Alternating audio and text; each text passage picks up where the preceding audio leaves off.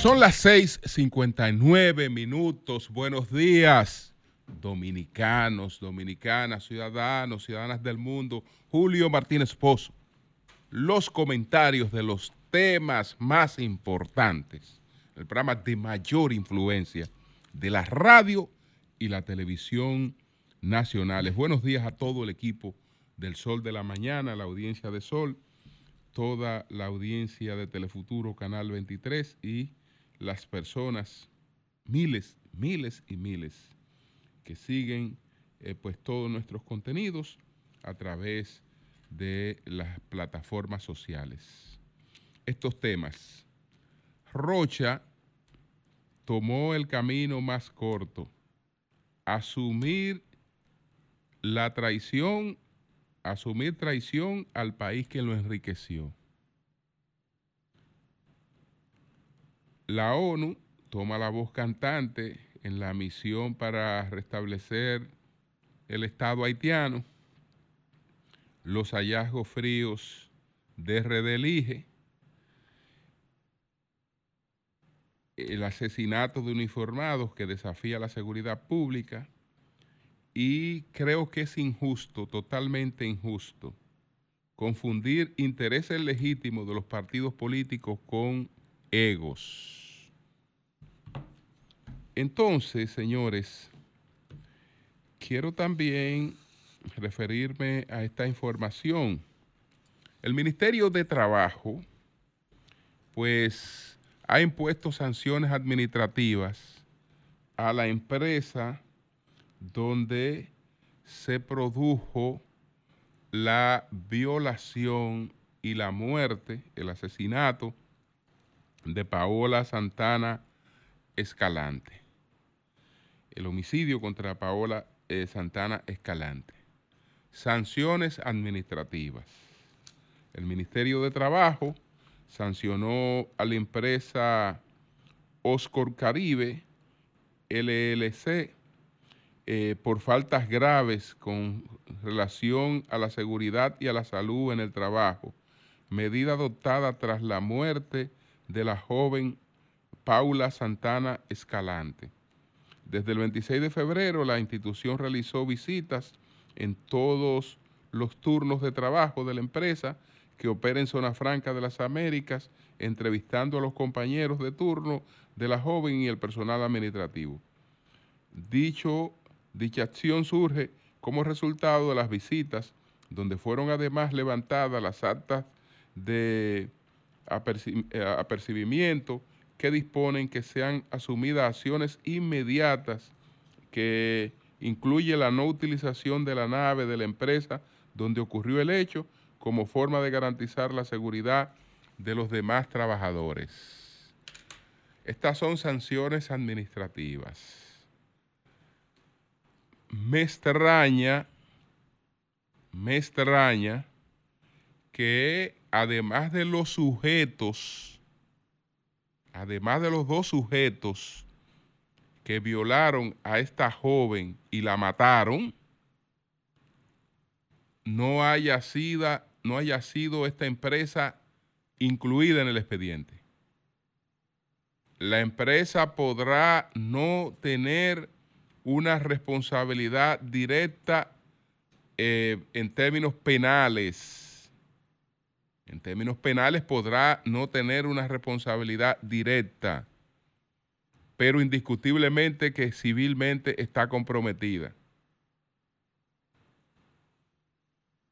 Esa joven fue muerta en su actividad laboral y en el recinto de una empresa donde tiene que tener la garantía de seguridad para el desarrollo de su actividad laboral.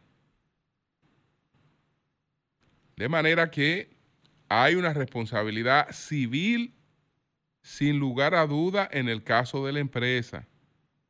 Con las sanciones administrativas que están anunciadas aquí, ok, la saludo porque eso es lo que le corresponde hacer al Ministerio de Trabajo.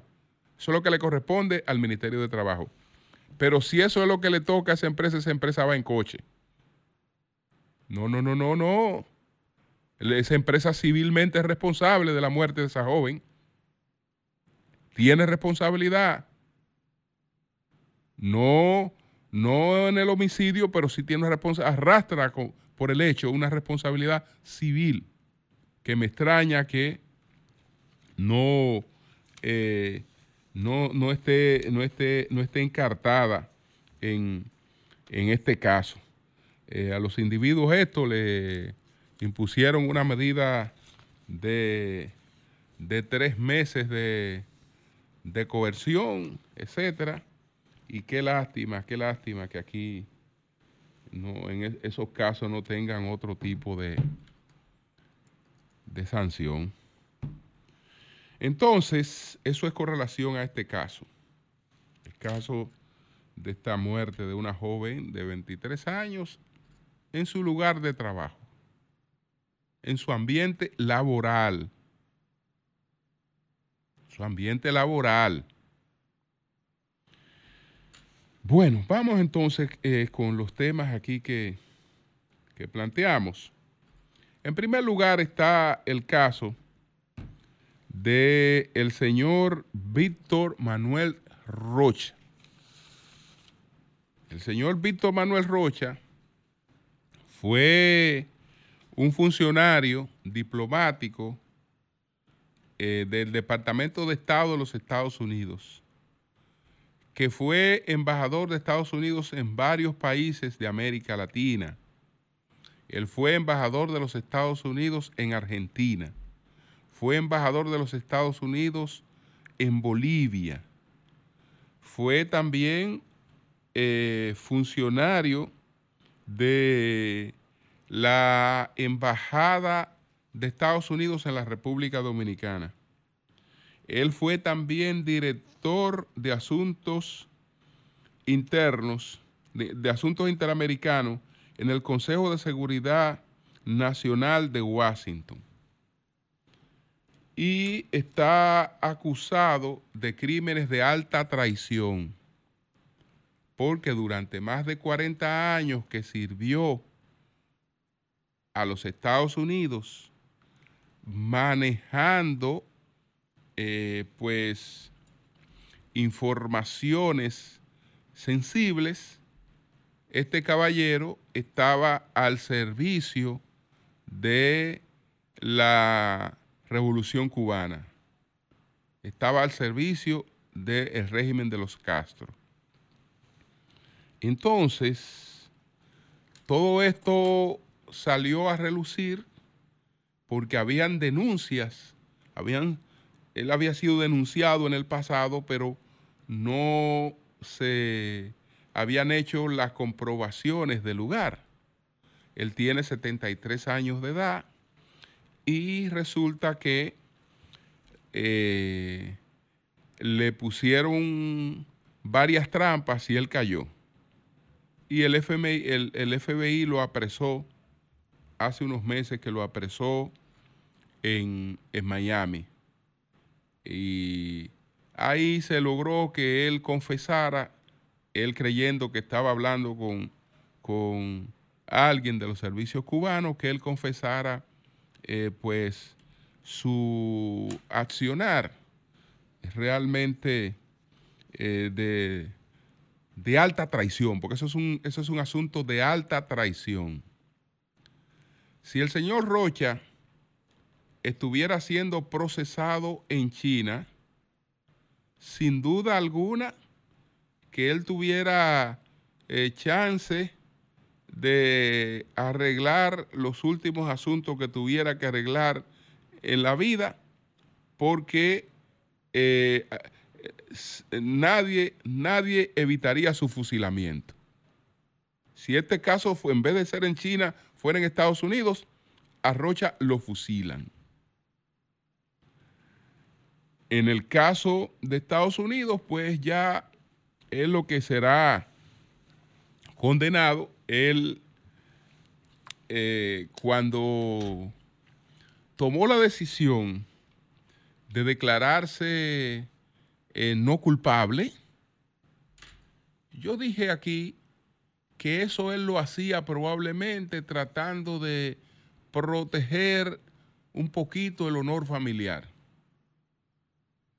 Porque pruebas, las pruebas de, que eh, había sido un traidor, estaban pues eh, de más. Pero eh, terminar su vida en una batalla judicial, tratando de demostrar su inocencia, por lo menos dejaba la duda, dejaba la duda y en términos familiares quedaba la duda de que él no eh, habría tenido esa participación, es decir, que no habría terminado de manera tan deshonrosa como, como, va, como va a terminar. Señores, porque eso no tiene, eso no tiene otra, otra, otra denominación que la traición. Yo no estoy hablando de posiciones que respeto. Que usted respalde la revolución cubana, que usted respalde a China, que usted respalde a quien usted quiera respaldar. Yo estoy hablando de un individuo que era parte, era parte de el Departamento de Estado de los Estados Unidos, que se enriqueció con sus eh, misiones, eh, porque eh, eso también lo complementó con una carrera empresarial.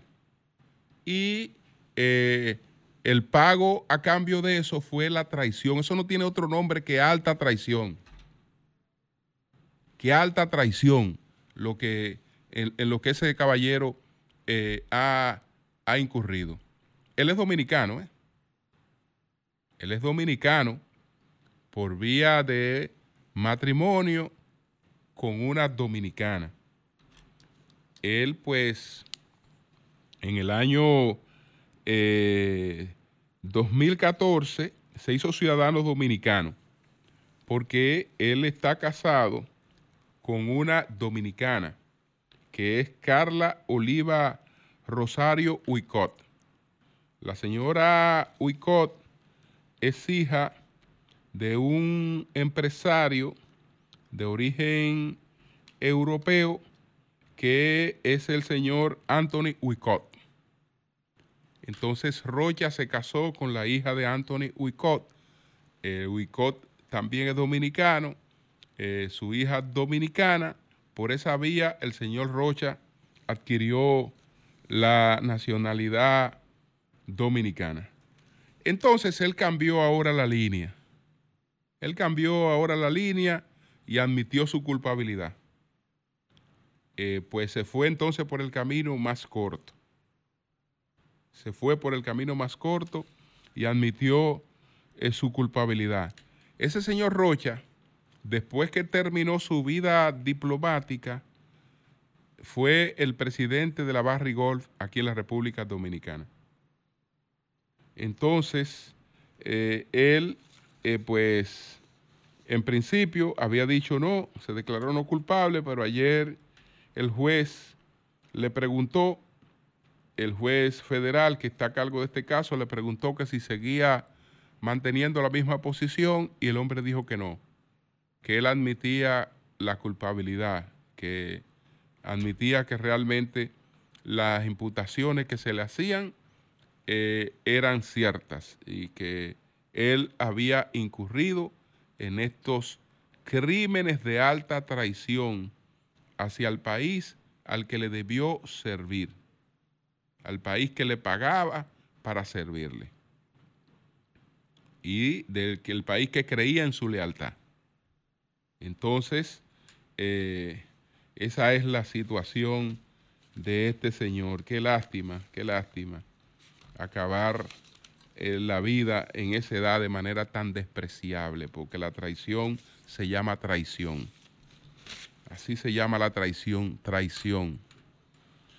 Entonces, ya veremos qué condena, a qué condena queda expuesto este, este caballero, el señor Manuel Rocha, del Departamento de Estado de los Estados Unidos, desde donde hacía espionaje para, para Cuba, que habrá que ver también a cambio de que hacía esas, esas cosas. Entonces, bueno, la ONU, la ONU eh, ha pasado a tener la voz cantante en la cuestión esta de la fuerza internacional que ha de ir a restablecer el Estado haitiano. No existe el Estado haitiano.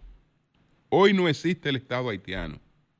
Hoy existe un país que se llama Haití, pero ese país no es un Estado, porque ese país no tiene el control, no tiene el, monopolio de la violencia en manos del gobierno, en manos del Estado, sino que lo tiene en manos de gangas criminales. Entonces Haití no existe como Estado.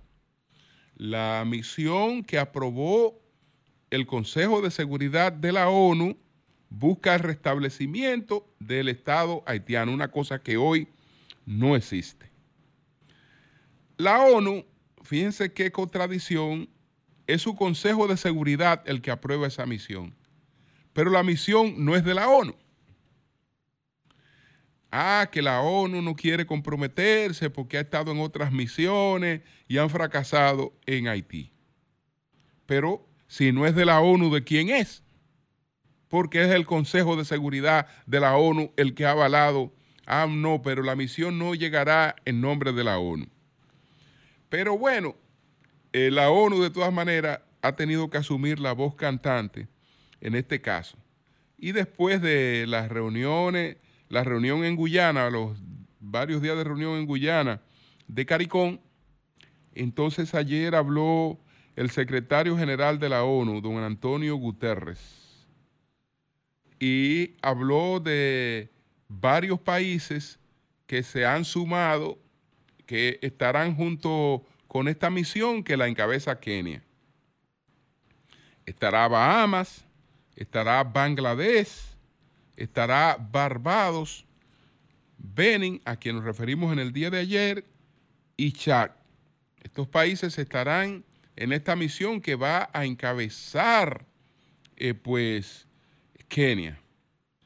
El primer ministro de Haití está en Kenia, porque uno de los requisitos eh, y una de las cosas que estaban en la objeción judicial que se ha impuesto es que no existe una cosa como un tratado entre los dos países, un acuerdo entre los dos países para esa eh, misión.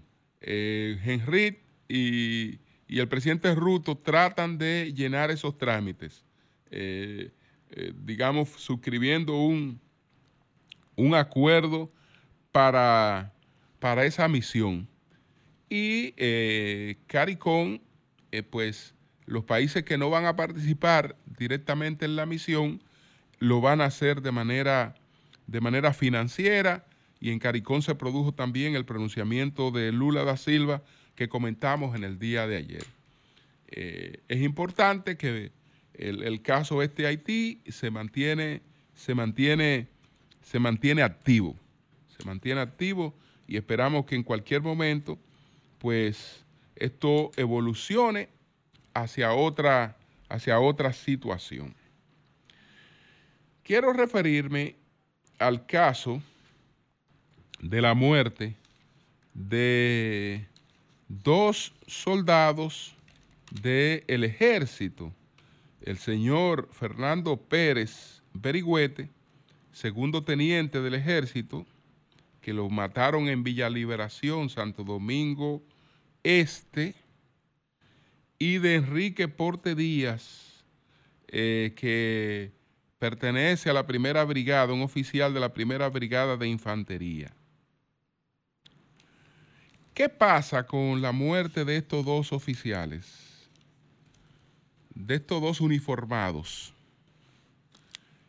Que ese no es un hecho que lo podemos sencillamente agregar a las cifras de personas que son asesinadas en intento de asesinato, valga la redundancia, en, en, eh, para, para robo, para despojarlo de sus armas, etcétera.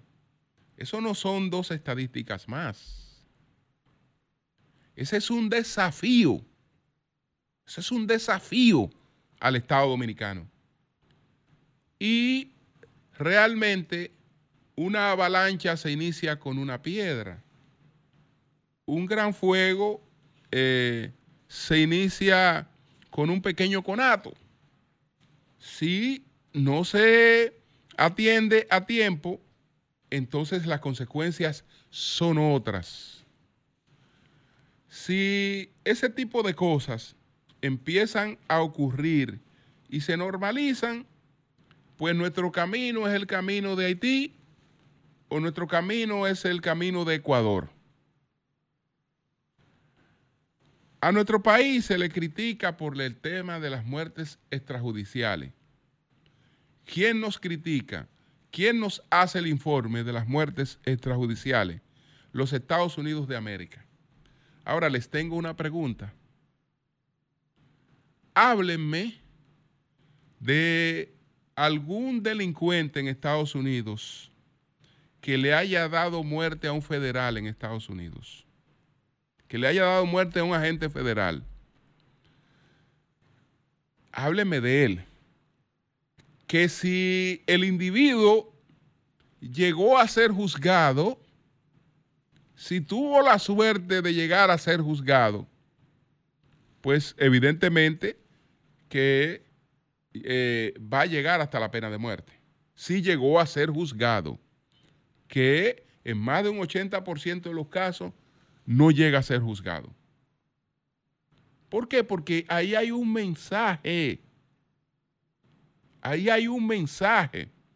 Si un delincuente no toma en cuenta un uniforme, no respeta un uniforme y le marcha encima al uniformado y lo mata por encima de todas las cosas, eso está iniciando un proceso de descomposición que si no se detiene, ahí después va avanzando hacia cosas mayores avanzando hacia cosas mayores. No, ese no es un casito de que ya los individuos fueron apresados y sometidos a la justicia y, hay una canalización. Ese no es un casito de eso. Y que mañana el expediente tiene un defecto y los individuos están en la calle. Ese no, eso, eso, eh, eso no son casos de ese manejo. Eso no son casos de ese manejo porque el mensaje que tiene es un mensaje desolador desolador. Eso, eso, eso no es un asesinato a dos personas, no. Eso es un desafío al Estado Dominicano, a la seguridad pública del país. Un desafío descarado, abierto. Entonces, si no se asume como tal, después eh, llegan otras, otras consecuencias. Bueno, entonces seguimos en el orden, seguimos en el orden, vamos a referirnos a los hallazgos, a los hallazgos de la encuesta publicada en el día de ayer, RD Elige. Vamos a referirnos a los hallazgos de RD Elige. Que reflejan, reflejan algunas cosas que más o menos las elecciones las reflejaban, pero en medio de los resultados apabullantes, eh, pues no eran tan perceptibles no eran tan, tan perceptibles. Porque la realidad de los resultados apabullantes es una. La realidad de lo que ocurrió en las votaciones es otra. Porque tenemos resultados apabullantes cuando hubo un altísimo nivel de abstención. Se atenúa, se disminuye, proyectándolo a nivel nacional y ahí se dice, ah, no, que esto es casi lo mismo que ha ocurrido siempre. No es lo mismo que ha ocurrido siempre. ¿Por qué? Porque en los, las principales concentraciones electorales fue donde se dio el mayor nivel de abstención. Y si estamos hablando que en poblaciones como Distrito Nacional, el, eh, el Gran Santo Domingo eh, y Santiago, se, se, dio el mayor nivel de abstención de un 65 hasta un 68%, aunque a nivel nacional eso promedia un 50 y tanto, pero, pero, pero lo que se concentró ahí. ¿Qué pasa entonces con un levantamiento como el que se presentó en el día de ayer? Que ese levantamiento, la mayor cantidad de entrevistas la hace eh, donde están concentradas la mayor cantidad de electores. Y donde está concentrada la mayor cantidad de electores fue donde se concentró el mayor nivel de abstención. Lo que quiere decir que ahí es que está concentrado también el mayor nivel de descontento con la política, no quiero decir con el gobierno, porque el que no votó eh, con, en las elecciones, el que no fue a votar, no era solo porque tuviera descontento con el gobierno, porque si es por el descontento con el gobierno, va y vota por los opositores. No, su descontento era con la política. Pero evidentemente que ese no era tan entusiasta con los resultados que se produjeron. De manera que cuando se hace una encuesta que va a, eh, eh, que en términos presidenciales tiene que concentrarse básicamente en términos proporcionales, haciendo su mayor cantidad de muestras donde está concentrada la mayor cantidad de electores, se va a encontrar con resultados que no son coincidentes con la lectura que da eh, el cuadro que proyectó, digamos, el, el resultado electoral. No son coincidentes. Entonces, eh, por eso, por eso, entonces, eh, una cosa tal como eh, un incremento de una percepción de triunfo em, muy afectada por los resultados inmediatos, aquí no se encontró en esa, en esa muestra. Ah, no se encontró en esa muestra, sino se encontró con eh, un posicionamiento electoral que es más o menos el que se sabe que existe, pero no proyecta la cosa con el carácter que lo proyectan eh, otras, otras mediciones.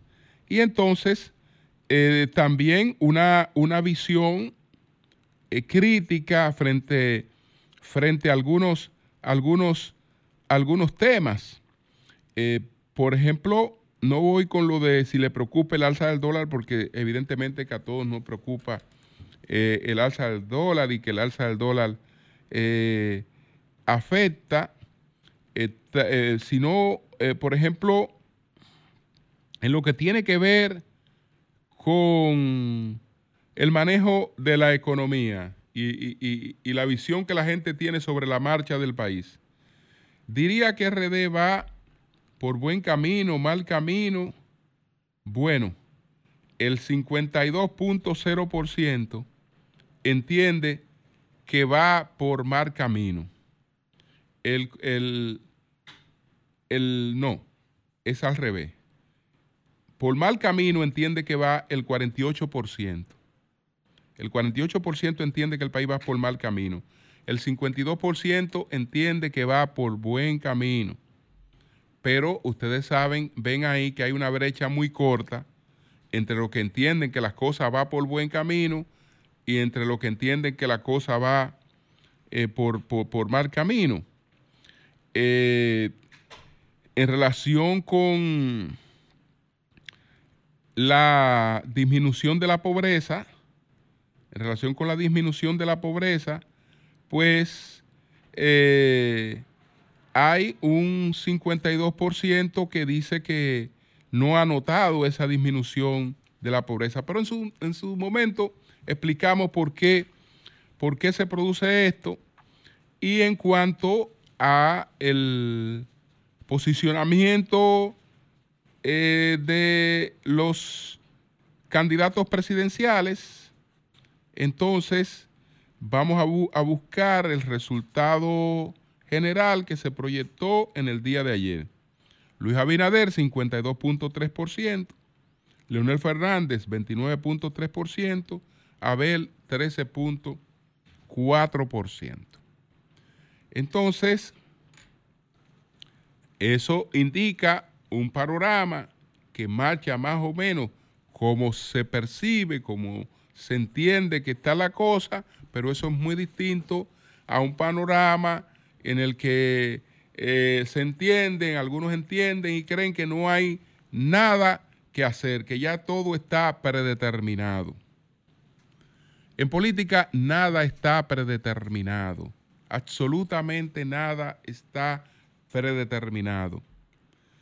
Si hay una actividad en la que se comprueba aquello que dijo el poeta Heine, si hay una actividad donde eso tiene comprobación en la política, ¿qué fue lo que dijo Heine? Heine dice que el mundo es el sueño de un Dios borracho. El mundo es el sueño de un Dios borracho.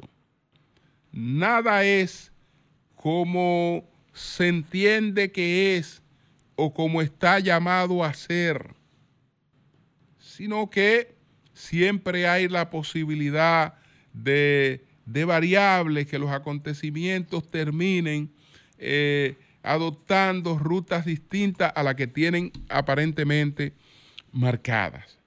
Y eso, eso se, se registra como eh, en la política como en ninguna otra actividad. Yo creo que esos números reflejan una realidad sobre la que cada quien pues debe eh, relanzar su estrategia. Cambio y fuera.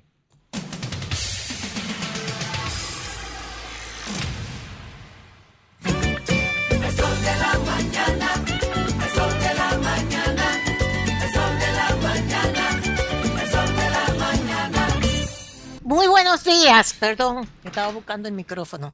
Muy buenos días, señores. Como tenemos poco tiempo, como siempre, porque hay muchas entrevistas interesantes, es bueno informarles que el sepelio de Navalny, de Alexei Navalny, se está efectuando o se efectuó en una iglesia en Rusia.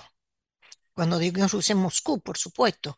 Eh, asistieron, asistieron las personas que quieran asistir, porque una persona que es un asistente de Navalny está la mamá, en primer lugar, su familia. Dijo, menos Julia, porque Julia está en el exilio. ¿eh? Le dijo a- al pueblo, la gente viene a despedirse y nadie le toca, los toca. Dijo Danov, quien quiera venir a despedirse puede hacerlo. Pero indudablemente que es una situación muy tirante. Pero gracias a Dios, gracias a Dios, hasta ahora no se ha reportado ningún tipo de, de conflicto en el entierro de Navalny. Por otra parte, ya el señor Ariel Henry, que se comprometió a hacer elecciones en el 2025, el año que viene, en agosto, contando con la oposición. Las pandillas provocaron, eso está en la prensa de hoy, un caos ayer en Haití.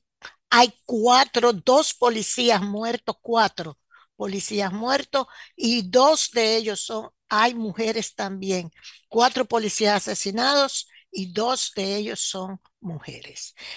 Quemaron las, las estaciones de la policía, dispararon a un avión en el aeropuerto que iba para Cuba, un desastre lo de las pandillas. Pandillas provocan caos y confusión en Haití, mientras el señor Ariel Henry ya está, lo pueden buscar en el periódico hoy, me gusta señalarle la fuente, ya está en Nairobi, Kenia, para hablar del acuerdo que se va a hacer. Y la verdad es que uno no sabe qué es lo que va a pasar. Algo que sorprendió al mundo es la visita tanto de Biden como de Trump ayer a la frontera. Trump había, dicho que iba para la frontera, que iba para la frontera, y entonces Biden dijo, bueno, pues yo voy para la frontera también.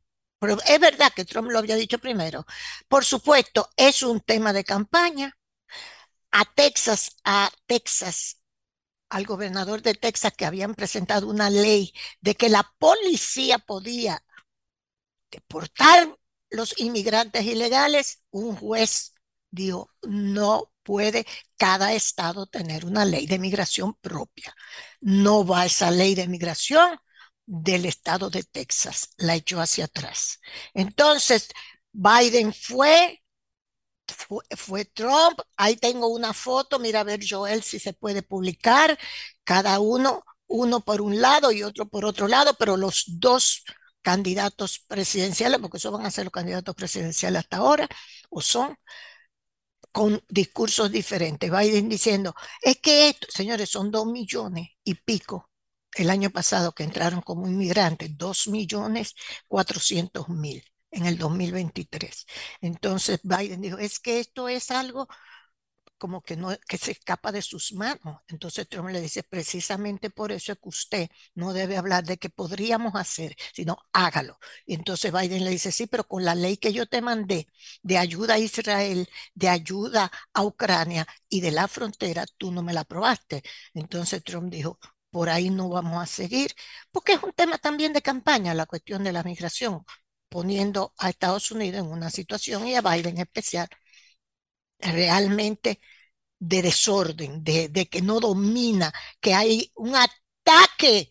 Trump habla de ataque. Yo sé que me quiero decirle que ayer llegaron los convoy, convoyes de ayuda alimenticia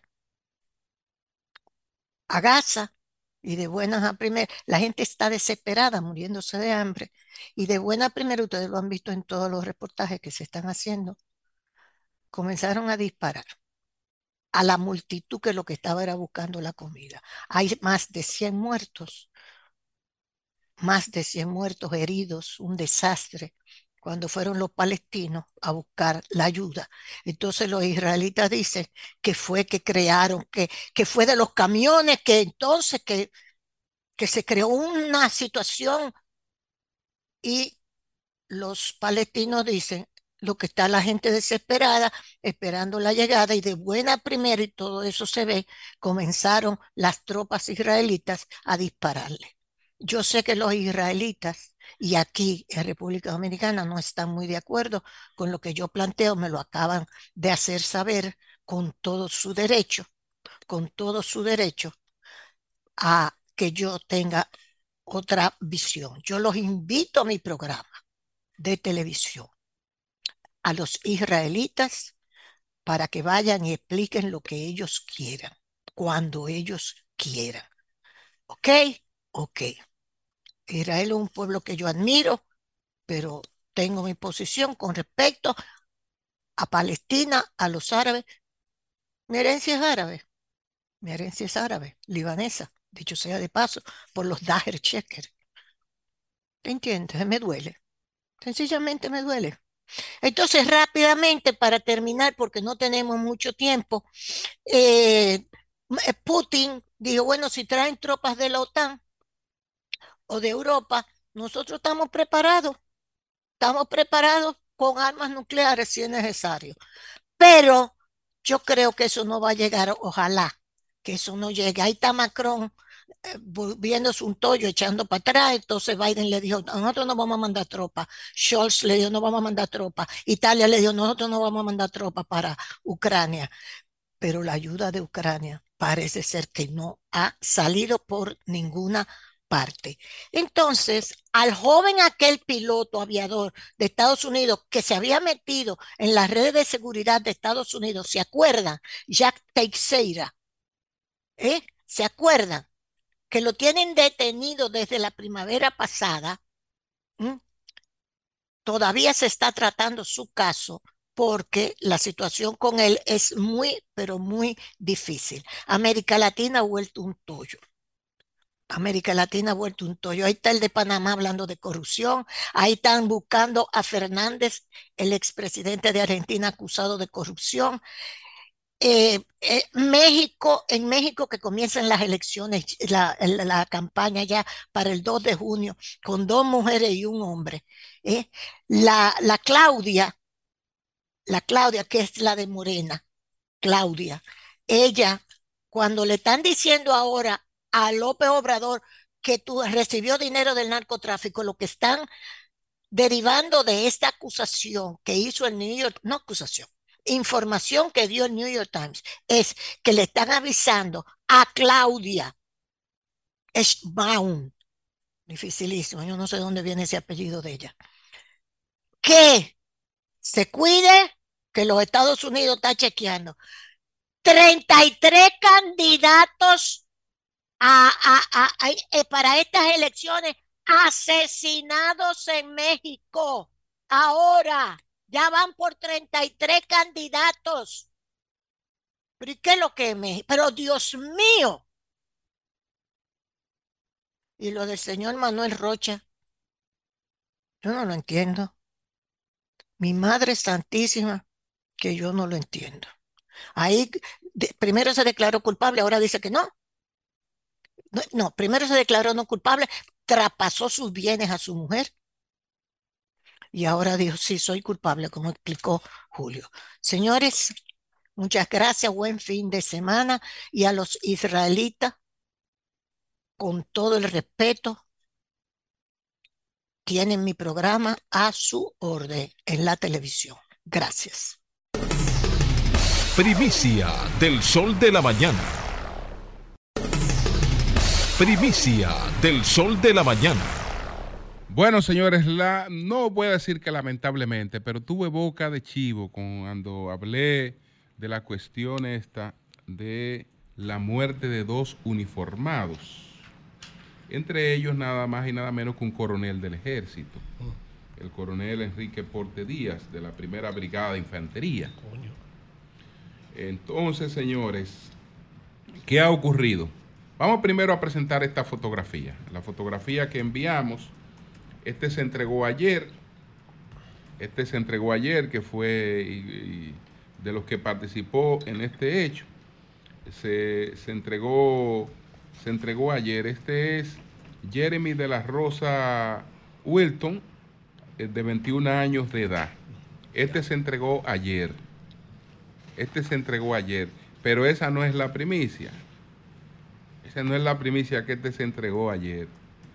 Sino que en la madrugada de hoy, en la madrugada de hoy, en eh, Santo Domingo Este, la policía que estaba persiguiendo a los individuos que ya estaban ubicados, eh, pues esos individuos se enfrentaron a la policía.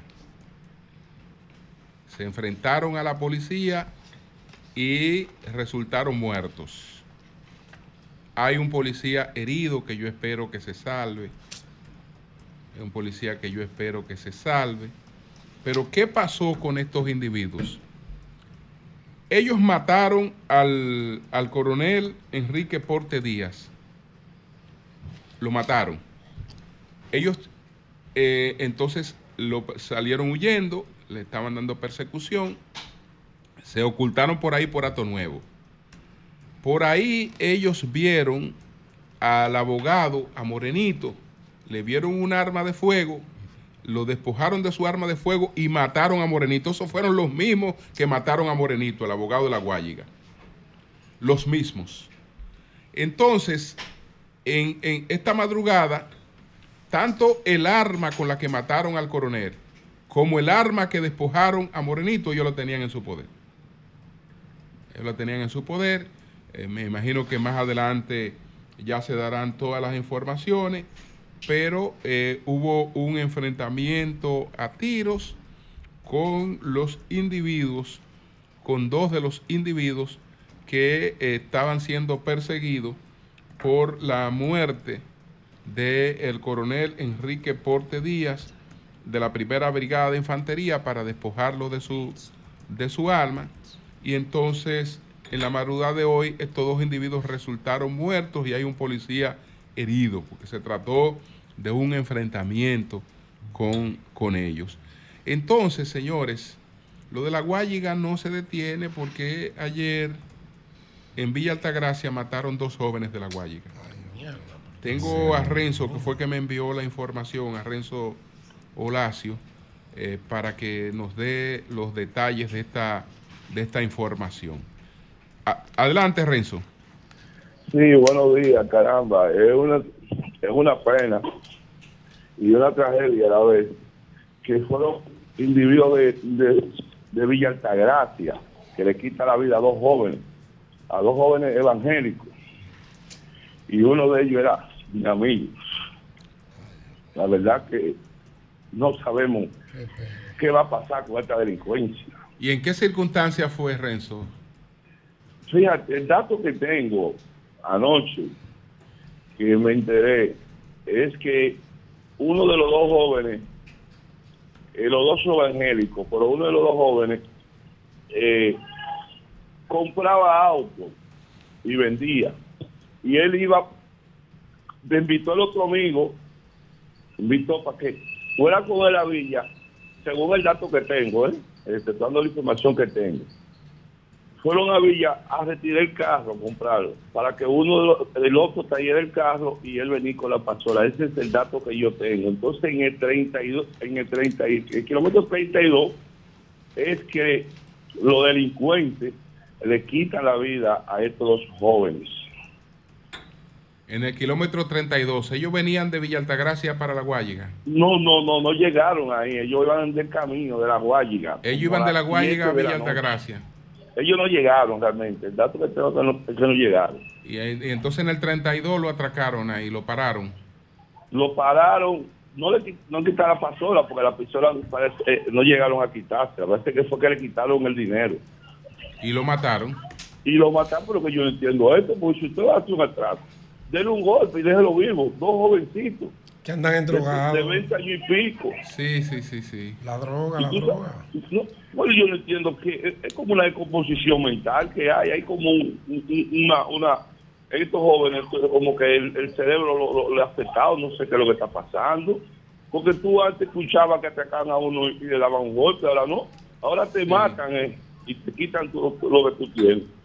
Ahí, de, los de los muchachos que se llamaban Javierito y Ángel, sí. esos eran los dos jóvenes, los dos, los dos muchachos evangélicos que estaban en su iglesia trabajando. Fíjate que, que él va a comprar un vehículo y, y trabajando para progresar, es que le quitan la vida. Yo vi, mira a ver si tiene la foto. Ah, míralo aquí, estos dos jóvenes. Míralo aquí, señores. Míralo, míralo aquí. Son dos, dos muchachos. Ya, dos muchachos. Eso lo mataron ayer. Esos dos muchachos Ayer. de Brizal, Sí. muchachos trabajadores. No, pero se le ve la cara. Sí. Se le ve en el, est- en el No, porte. que yo- Julio, que yo lo conozco, yo sé quién son. Sí, sí, sí. Yo sé quién son. Tú ves el 23, blanquito, 24 que años, Yo te mandé el blanquito. Ya. ¿Es verdad? Sí, sí, sí. Este Ahí lo vemos, tiene con la Biblia. Sí, Este Cristiano. incluso llegó un momento a apoyar mi candidatura. Qué pena. Dios. Trabajadores, creyentes, gente de bien. Gente de bien. Sí. Ay, Eso, la gente de bien es que la delincuencia se Para está quitarle un llevando. dinerito. Ajá. No importa. No importa, matémoslo. Sí. Coño, quítale los cuartos, pero déjalo vivo. Devastada está en esa familia. No, pero claro, claro. Con razón. Claro, claro. Bueno, pues gracias, gracias, Renzo. Lamentamos mucho, mucho ese hecho. Que, eh, yo quiero que tú sepas que, que como habla la gente la tragedia de la Guayiga, que sepa el pueblo, el pueblo dominicano, que no fue de Guayiga la delincuencia, ¿eh? son jóvenes trabajadores que le quitaron la vida.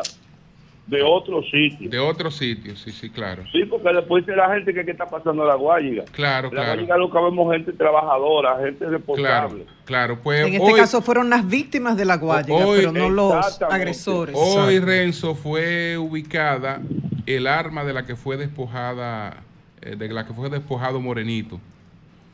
Que Ah. eh, eh, lo, lo mataron para quitarle el arma los mismos individuos que habían matado al coronel. Sí, yo te estaba escuchando en, en ese momento, tú estabas diciendo eso. Y, y lamentablemente que le haya matado, porque así uno podría saber cuál fue el la causa de que atacaron a, a Moraí. No, era quitarle el arma. Ellos le quitaron el arma y bueno, Detrás de eso que yo ando, eh, pues le quitaron el arma. Ellos le quitaron el arma porque... Es una educación a, a los delincuentes, porque yo no entiendo por qué que tú tienes que matar a una gente para despojarlo de, de, de su bienes. Sí, Yo sí, no, sí. estoy entendiendo, no estoy entendiendo. Esta, esta nueva delincuencia, yo no la entiendo. Bueno, pues gracias, gracias. Cambio y fuera. Sol 106.5. 8, 3 minutos. Manuel, buenos días. Buenos días, maestro. Buenos días a todo el equipo de este Sol de la Mañana y buenos días también a toda la gente que día tras día pues nos brinda el privilegio de buscar nuestros comentarios. Miren, como cada viernes. Vamos hoy al campo de la geopolítica. Recientemente, pues arribamos a dos años de esta conflagración que se está dando entre Rusia y Ucrania, o mejor dicho, entre Rusia, la OTAN y Estados Unidos en territorio ucraniano, lo que puede definirse perfectamente como una guerra proxy, que es lo que es en realidad. Y mucha gente ha olvidado esto, ya esto se ha convertido en parte de la cotidianidad. Por eso quiero concentrarme en todo lo que ha dejado en el tablero geopolítico global estos dos años de conflictos que no se sabe allí cuándo va a terminar. Lo primero que ha traído consigo este conflicto, esta guerra, es la evidencia, una vez más, de la obsolescencia del derecho internacional público y sobre todo de la antinomia que existe al día de hoy entre el derecho al veto y la prerrogativa que la Carta de Naciones Unidas le entrega a la misma y al Consejo de Seguridad para mantener la paz. Son dos cosas que se encuentran regularmente porque los mismos llamados a preservar la paz son al mismo tiempo también pirómanos. Como tienen un derecho al veto, eso imposibilita en la práctica la efectividad de esta dinámica. También otro elemento que trajo consigo esta guerra es la revitalización, el fortalecimiento, inclusive la ampliación del Tratado del Atlántico Norte. Un pacto, primero que no, ya en el día de hoy prácticamente no tenía razón de ser, porque es propio de Guerra Fría, pero con la aparición de Putin y sobre todo ahora con esta guerra, ha resucitado, Mm, está más fuerte que nunca. El propio Macron había dicho en 2019 que la OTAN tenía muerte cerebral. Evidentemente había una especie de catalepsia tenía. Sin embargo, ¿qué ha pasado? Bueno, se ha dinamizado, eh, se ha envalentonado, inclusive tiene ya de- oficialmente un nuevo actor desde el año pasado, hablo de Finlandia, y el lunes pasado el Parlamento húngaro pues dio su voto, su voto su visto bueno para que finalmente Suecia se integre a la OTAN. ¿De qué estamos hablando, señores? Estamos hablando no de dos países cualquiera. Primero, Finlandia le va a permitir a la OTAN acercarse aún más a Rusia y sobre todo potencializar su poderío tanto en el Báltico como en el Ártico porque Finlandia y Rusia comparten aproximadamente 1.300 kilómetros cuadrados de frontera, pero además también Finlandia, en toda la parte norte de Rusia, ahí tiene, por ejemplo, la famosa península de Kola. La península de Kola, que está en la parte norte, repito, es un espacio geoestratégico. ¿Por qué? Porque ahí tiene Rusia alojado en esa zona la flota del norte. Con la flota del norte es con lo que Rusia vigila y defiende todo su, su operatividad en el Báltico. Ahí también tiene armas nucleares, ahí tiene submarinos. O sea, estar colocado en esa zona para la OTAN es de vital importancia. Es muy probable que ahí veamos muy pronto una base militar rusa. También se integra, ¿verdad?, su ejército de 23 mil hombres altamente preparados. También puede colaborar con la OTAN Finlandia en lo que tiene que ver con la ciberseguridad. Finlandia es un país altamente avanzado en, en la comunicación militar. Y el caso de Suecia, que ya no va a encontrar ningún impedimento, en los próximos días lo vamos a ver allí. Suecia tiene, señores, para que ustedes tengan una idea de lo que significa esto, su fuerza aérea está considerada dentro de las 50 fuerzas aéreas más importantes del planeta y más poderosas. Estamos hablando de un país que produce aviones de combate, que tiene submarinos, que tiene inclusive propulsiones eh, a expensas del aire. Eso le permite mantenerse bajo el agua varias semanas adicionales. Estamos hablando de un país que tiene eh, tanques, los Leopard A2, que son alemanes, que, que es de los más grandes exportadores de armas de todo el mundo también, y también tiene la famosa isla de Gotland en el centro del Báltico, que le va a permitir a, la OTAN potencializar su poderío allí, que no lo ha logrado, y tener toda la influencia del Báltico bajo la, bajo la influencia del el Tratado del Atlántico Norte. Otro elemento que también ha impactado en estos dos años esta guerra es el tema de la reconfiguración de la propia Ucrania y de la relación entre China y Rusia, rompiendo inclusive con doctrinas de más de 50 años como la, la famosa de George Kennan y el propio Kissinger, que, han, que establecían que nunca podía Estados Unidos permitir que Rusia y China desarrollaran su relación en un momento en el que estuviese en conflicto con uno o el otro. O sea, en la práctica, cuando China estuviese en conflicto con Estados Unidos, las relaciones con Rusia debían estar en óptimas condiciones y viceversa. En este momento están más unidos que nunca. Y el caso de Ucrania pasó de ser un estado tapón, que es lo que era, hasta hace poco a estar bajo la influencia de ¿verdad? un estado satélite de la OTAN. También otro impacto ha sido en los propios BRICS. Como esta guerra ha impactado considerablemente en un grupo de sanciones económicas, pues ha resucitado la idea de una nueva moneda en los BRICS para que si mañana le pasa lo mismo a China o cualquier otro país BRICS, pueda impedir con una moneda particular entre ellos que esas sanciones puedan afectar considerablemente sus intereses. Y eso ha traído consigo entonces la inclusión de cinco nuevos miembros poderosísimos, ¿verdad? Como es Arabia Saudita, Irán, Etiopía, Egipto y el caso de Emiratos Árabes Unidos.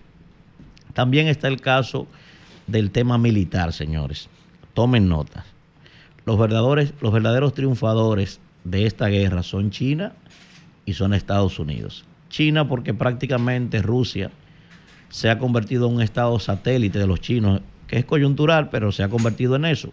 Ha tenido que comprarle prácticamente eh, todos los gustos a China. Y en el caso de Estados Unidos, tomen nota, el Instituto de Estudios Internacionales para la Paz de, estos, de Estocolmo, el CIPRI, ha hecho un estudio sobre la venta de armas después de la guerra de Ucrania. De las 10 empresas más poderosas del mundo de la industria armamentística que han incrementado sus acciones, no se sabe ni siquiera en cuánto todavía al día de hoy, siete de ellas son estadounidenses. O sea, prácticamente se ha vendido armas a granel después de esta, de esta guerra y Estados Unidos ha sido el más beneficioso. También está el caso, señores, de Prigozhin. Ustedes saben que Prigozhin era el, el líder, junto con Dmitry Utkin, del grupo Wagner.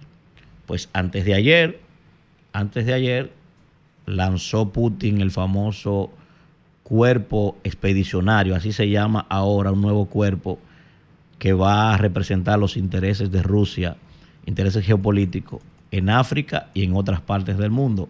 Porque el grupo Wagner no solamente era un cuerpo especializado de, de digamos, paramilitar o no, no solamente era eso, sino que también los intereses rusos, ¿verdad? En, Siria, en Sudán, en, en gran parte de África, los representaba el grupo Wagner. Pero ahora un cuerpo expedicionario que va a estar encabezado por Andrei Seyernov, ha sido lanzado también. O sea que eso también ha impactado. Otro elemento que ha impactado esta guerra eh, ha sido en el tema del gas, señores. Aunque la gente no lo crea, Rusia y Ucrania se están matando y todavía el gasoducto que atraviesa Ucrania se sigue usando. El contrato vence en diciembre y el oleoducto también que pasa por allí, por donde Ru- Rusia vende su petróleo, sigue usándose sin ningún tipo de problema. Estados Unidos le ha sacado provecho a esto también y Europa por completo prácticamente ha incrementado todo su arsenal de defensa, o sea que ha impactado considerablemente estos dos años de guerra en todo el tablero geopolítico global. Vamos a seguir dándole seguimiento a eso para ver cómo sigue eh, evolucionando, pero hasta el día de hoy parece ser que Rusia encontró una especie de guerra de Vietnam en su frontera, don Julio. Bien, pues vamos a continuar, vamos a continuar. Eh, Lea, eh, hay algo ahí que ocurrió con, con Carol G. No sé si eh, Carmona tiene, tiene, tiene, tiene alguna información sobre eso antes de continuar con los, con los comentarios. Los tenemos aquí. Ramón, adelante. A- adelante. Sí, buenos días a todos. Sí, adelante, Carmona. El avión que viajaba la famosa colombiana Carol G y la familia, parte del equipo de trabajo, pasaron ano- esta madrugada un pánico cuando el, la cabina del avión eh, comenzó a botar humo y se llenó de humo en eh, la cabina completa. El avión, el, los pilotos llamaron a emergencia en un aeropuerto de Los Ángeles y tuvieron que aterrizar ahí. Eh, gracias a Dios no pasó solamente su- un susto que ellos pasaron, pero ella, como es súper famosa, que vendió dos, eh, estará presentándose creo que ahora en marzo, ahora aquí en República Dominicana, y, y, está soldado los dos, los dos conciertos de ella. Eh, pero gracias a Dios que no pasó más de ahí y, y, y equipo de emergencia eh, entraron al avión para ver la, eh, está siendo chequeado para ver la causa por qué fue que, que pasó esto a, a este avión privado de ella. Dios que no pasó de un susto. Es- ese avión es, ese avión, Carmona, eso es rentado, ¿verdad? Carol G no tiene power todavía para tener avión. No, ella se quiere, con- se puede comprar uno. No, imposible, está loco. Sí. ¿Tú sabes los cuartos que ha generado ese muchacho? Muchísimo cuarto. Sí, sí, sí. Claro, yo sé, por eso que lo estoy diciendo. Una locura esa O mujer. pudiera tener un leasing también. Ah, puede ser un leasing, pero Sí. eso normalmente, Sí, esos aviones esa son parte de la Ha contratación de la gira. dinero, que es una cosa de loco. Se lo manda el productor, ellos lo exigen. Carol G ganó Sí, los dos Grammy, ganó el latino y ganó el Grammy gringo por Mañana será Lo- bonito. lo- los artistas mandan un pliego de condiciones Incluyen antes de la contratación y ellos pueden exigir a ese avión, nivel, bueno, usted me privado. tiene que poner un avión privado Claro, para eso es parte del, eso es Es parte, parte del, del paquete. del paquete. Bien. Esa niña, esa niña cobra más eh, unos 5, 4 millones de dólares por. DH. ¿Por no, qué? es una locura esa muchacha, una ¿Por locura. qué? Sí, sí, sí, sí, sí. No, Locura. imposible. No, no, no, no, no, Está no. loco. No puede ser. millones de dólares. Coño, Puede ser Dios un, como dice Julio. Oh, no, bueno, no. pues gracias, Carmona. Muchas gracias. No digan eso, que la gente va a reír. Muchas gracias, muchas gracias. Bueno, señores, continuamos. Buenos días, Marilena. 816. Buen día, Perdón, para Julio. aclarar esto. Bob Dylan estaba pidiendo un millón de dólares para venir a Punta Cana. Bob eh, Dylan, eh, eh, premio Nobel el de literatura. El millón de dólares como el tope de, de la contratación de un artista. El millón de dólares. Cuatro millones. Muy buenos días. Revisa eso, Carmona. ¿Qué hace el Ministerio de Trabajo? ¿Qué hace el Ministerio de la Mujer para garantizar un espacio laboral seguro para las mujeres? ¿Qué hacen ambos ministerios para prevenir y sancionar cuando correspondan, según las normas y las leyes, el acoso laboral y o acoso sexual? Y claro, hablamos de esto por la lamentable muerte de Paula Santana. Sí. Un momentito, que Sí. doña Consuelo tiene una información sobre Navalny. Va- ah, va- vamos a establecerla, sí. por la lamentable muerte de Paula Santana. Eh, elementos nuevos, en el día de ayer se impuso como medida de coerción tres meses. Los dos acusados fueron enviados al Centro de Corrección de San Pedro de Macorís. Me comuniqué en la tarde con el Ministerio de Trabajo para ver, porque habían dicho, están inspeccionando, vamos a ver los hallazgos y me dijeron, en unos minutos sale la nota. Entonces la nota, Julio ya se refirió a eso, básicamente dice que se sancionó a la empresa. Yo pregunté, ¿qué tipo de sanción? Una nota debe incluir todas esas informaciones. ¿Qué tipo de sanción? Ahora sí. Sí, vamos tenemos a doña Consuelo. Doña Consuelo, adelante. Sí, gracias, Julio. Lo que sucede es que estoy viendo la BBC de, de- de- de- de Londres. Sí. La BBC. Sobre, sí, sobre el entierro de Navalny. Parece que se Que cortó otra vez. Se cortó otra vez. Se cortó. Bueno. Bueno, Seguimos. Entonces, la nota, ¿qué informa el Ministerio de Trabajo? Se sancionó a la empresa. Me pregunto, ¿qué tipo de sanción? Otro elemento que dice, ah, hubo hallazgos en las inspecciones graves, y dice graves y muy graves fallas. Y pregunto yo, ¿qué tipo de fallas? Aún no ten- tengo respuesta. Graves y muy graves. Y dice también que en ningún momento se le comunicó al Ministerio de Trabajo de que hubo sobre denuncia de acoso. Y exhorta a los empleados a que hagan la denuncia con la seguridad de que no pueden ser desvinculados de su trabajo por eso. Otro elemento, bueno, los abogados y familiares de los acusados dicen que ellos son inocentes. Ustedes dirán, eso siempre lo dicen, la familia de los que son acusados es cierto, pero esto hay que determinar si es correcto o no, si solamente están defendiendo a sus familiares, a quienes consideran inocentes, o es cierto lo que dice el padre de uno de ellos, están escondiendo un peje gordo, que profundicen las investigaciones. No fueron ellos. Si uno se pregunta, ¿fueron estas dos personas, Selvin Cruz Díaz, que le llaman Chucky, y Joaquín Alexander Hidalgo Martes, realmente los que mataron a Paula? Fueron los únicos que participaron en esta violación, estrangulándola, en esta crueldad, torturándola. Hay corresponsables. Señores, la inseguridad en la que están viviendo las mujeres, y ustedes dirán, ¿por qué habla de las mujeres? Porque en el caso de las mujeres es peor. Cualquier crimen contra hombre o mujer, contra un ser humano es grave. Pero ¿qué está pasando con las mujeres? Las matan en sus hogares, parejas, exparejas, las matan en sus trabajos. Aquí está el caso de Paula Santana. Pero todo parece indicar también que a veces mueren. A veces los médicos exageran en su temor de no eh, eh, incurrir en un delito por aquello de que aquí no se permite la interrupción del embarazo en determinadas causales y entonces no intervienen, no hacen el procedimiento que se tiene que hacer y muere la paciente. Entonces, ante esto hay que actuar. Y son muchas las instituciones, los funcionarios, empresarios, eh, médicos responsables de esto. Entonces, que la muerte de Paula Santana, que ya, ya ese dolor le queda a la familia, a los amigos de por vida, no hay manera de devolver esta vida, que por lo menos sirva para que profundicemos en esto. ¿Existe un protocolo en las empresas para evitar que jefes promuevan aumentos salariales, ascensos, a cambio de favores sexuales? Y cuando hablo de esto es porque tengo datos concretos. Existe un protocolo en determinadas empresas, aquí que hay tanta informalidad, para evitar que esas colaboradores que no acceden a las peticiones de favores sexuales que les hacen sus superiores sean castigadas, sean víctimas de represalia. Existen protocolos en las empresas para evitar que ese día que hacen una fiesta con todos los empleados, por el Día del Trabajo, el aniversario de la empresa, por Navidad, por lo que sea, sea un infierno para esas empleadas que están siendo acosadas por sus superiores o a veces por compañeros.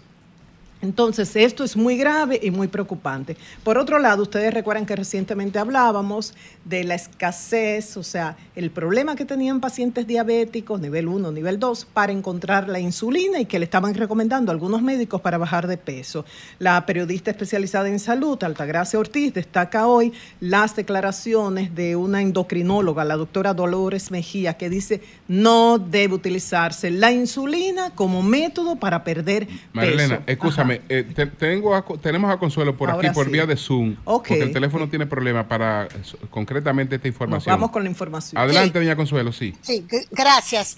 Lo que quiero informar es que la BBC, estaba viendo la BBC eh, de Londres y ya Navalny, su cadáver va rumbo al cementerio. Ya terminó el, el oficio que se le hizo en la iglesia. Cientos, cientos y cientos de personas tranquilamente fue lo que vimos hasta ahora. Pudieron ir a despedirse de él del cadáver del opositor y ya está rumbo al cementerio y ya llegó su cadáver al cementerio acompañado también por sus padres. Es la información que quería darles. Gracias, doña Consuelo. Continuamos con la información de la doctora Dolores Mejía en una historia de la periodista Altagracia Ortiz que dice el uso de insulina como método para perder peso puede provocar problemas en el metabolismo y aumentar el riesgo cardiovascular. ¿Y de dónde surge esto? La doctora dice que la práctica de uso de la insulina para bajar de peso se ha basado en un estudio realizado por científicos colombianos en ratas obesas a las cuales se les administró insulina. Dijo, esto produjo una reducción de la sensación de apetito y así reduce de peso. Pero eso fue a ratones obesos, no con personas. Y ya finalmente, y esto se lo dedico a José La Luz, eh, y pienso en José La Luz porque él realmente ha tenido, yo coincido en mucho de lo que él dice sobre la alimentación consciente. Lo que pasa es que no tengo la disciplina que él tiene, no tengo las oración, las horas de investigaciones que él tiene en la materia, aún sin ser médico, y tampoco me he dedicado, como él lo ha hecho de una manera muy coherente, a divulgar sus hallazgos. Pero desde que leí este artículo ayer en el periódico El País, pensé en él.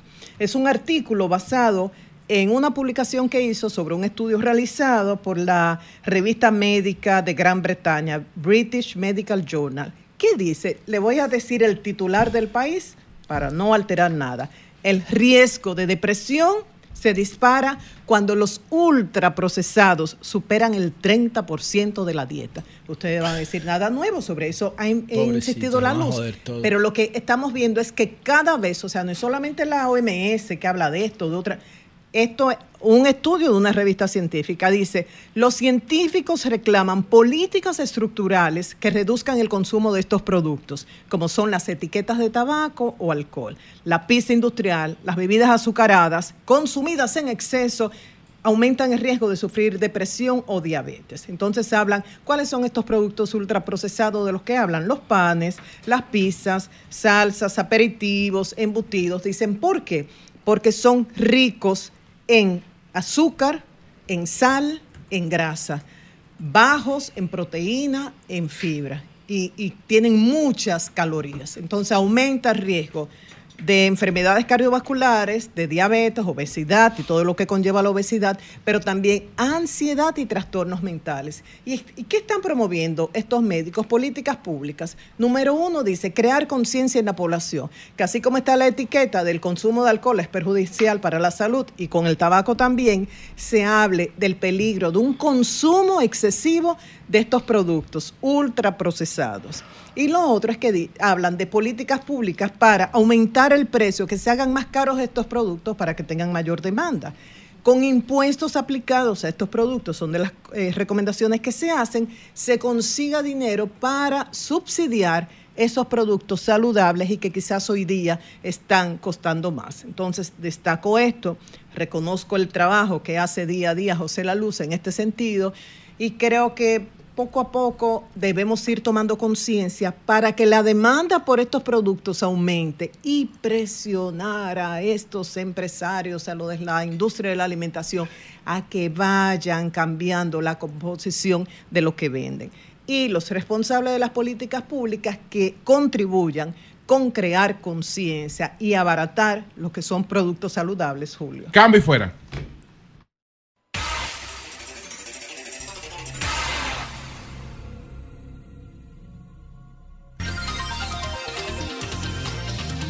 Bueno, señores, está con nosotros Francisco Javier, yo no tengo problema. Está pasando algo ahí. Oye, qué pertinente esa cosa comercial. Se metió una emisora de fuera. Va- vamos a entender que eso es una señal. Espero que todos estén al día con sus exámenes. ¿ah? Por Lo estoy favor. viendo, pero- Virgilio fue Bueno, ayer. señores, la Francisco Javier García, miembro del comité político del PLD, está con nosotros. Hay que decir, hay que decir que el PLD eh, cambió el eslogan, tiene un nuevo eslogan de la campaña de Abel, muy, muy bueno. muy pegajoso. Muy bueno. Ese, Volvió eslogan. Dirigí. Escuchar la gente, trabajar con corazón. Muy, que, que es el mensaje que está en las nuevos Ah, pues fue Eury que escribió mensajes. parte de ese lema. Bueno, entonces, pero está Francisco Javier. Le quitaron con el cerebro poco. que hay que trabajar. quitaron el falta sí, poco. que- sí, sí, hay, Ah, hay una- parece que falta mucho. Hay una renovación en el contenido. Se, Ah. se nota, Sí, se nota se un nota, cambio se nota un cambio significativo en la campaña. Se nota un- se Bueno, después de los resultados Ahí tiene hay- que haber hay- un optimismo. Ahí, se Pues en segundo se lugar. Parece que ya cambio. no falta poco, Pero falta bueno, mucho. señores, Francisco, Julio, antes de que tú empieces formalmente con Fran, yo quiero aprovechar para agradecerle públicamente, porque a propósito de lo que decía María Elena del tema de la alimentación y los ultraprocesados, Yo espero que tengan que ver con el invitado. Sí, eh, Francisco para Javier me regaló un justificar libro tu interrupción. ¿Te regaló? un libro que se llama Cerebro de Pan. ¿Tú te acuerdas, Fran? Claro. Cerebro de Del psicólogo David Perlmutter, que específicamente habla de cómo la harina refinada y los ultraprocesados tienen un impacto en la salud mental y en el desempeño físico de la persona. Y tú estabas hablando de eso. Eso fue, Fran, como en el 2017, por ahí, ¿verdad? Sí. Tú me regalaste ese libro cuando yo empecé a promover la a generar alarmas sobre el consumo de, de carbohidratos ultraprocesados, que son los que dañan tanto. Él es parte de los culpables que tú estés Bueno, así hoy día. Señores, son las 8.35 minutos. Francisco Javier García, miembro del comité político del PLD y una de sus especialidades es el análisis de, de. Ay, papá. Eh, a, maltratar a Virgilio de esa manera. No, no, no, no, no, no, no, él nunca ha maltratado a nadie. a nadie. Nunca ha no maltratado a nadie. Virgilio no durmió, ¿no? No mandó Hacer un análisis profundo. Entonces él trajo, él trajo, del, del comité político de verdad. él trajo impresa RD Elige. 24. Y, y con marcadores. y con marcadores. perdón, Sus notas de mira, con marcadores. Entonces vamos a entrar en materia, Fran, inmediatamente. ¿Cómo tú ves RD Elige, Fran? Bueno, No, primero, primero, No, no, primero, antes que nada, buenos días, tanto a ustedes, esta playa de brillante y a todos los amables televidentes y oyentes también. Sí. Lo primero es que cuando entré a este espacio, que no había venido a este estudio, Ah, pero ahora que tú te... sí, me- no había venido a este estudio. A este estudio, lo está estrenando. Sí, audio. me he dado cuenta que las cosas eh, financieramente están muy bien por estos lados.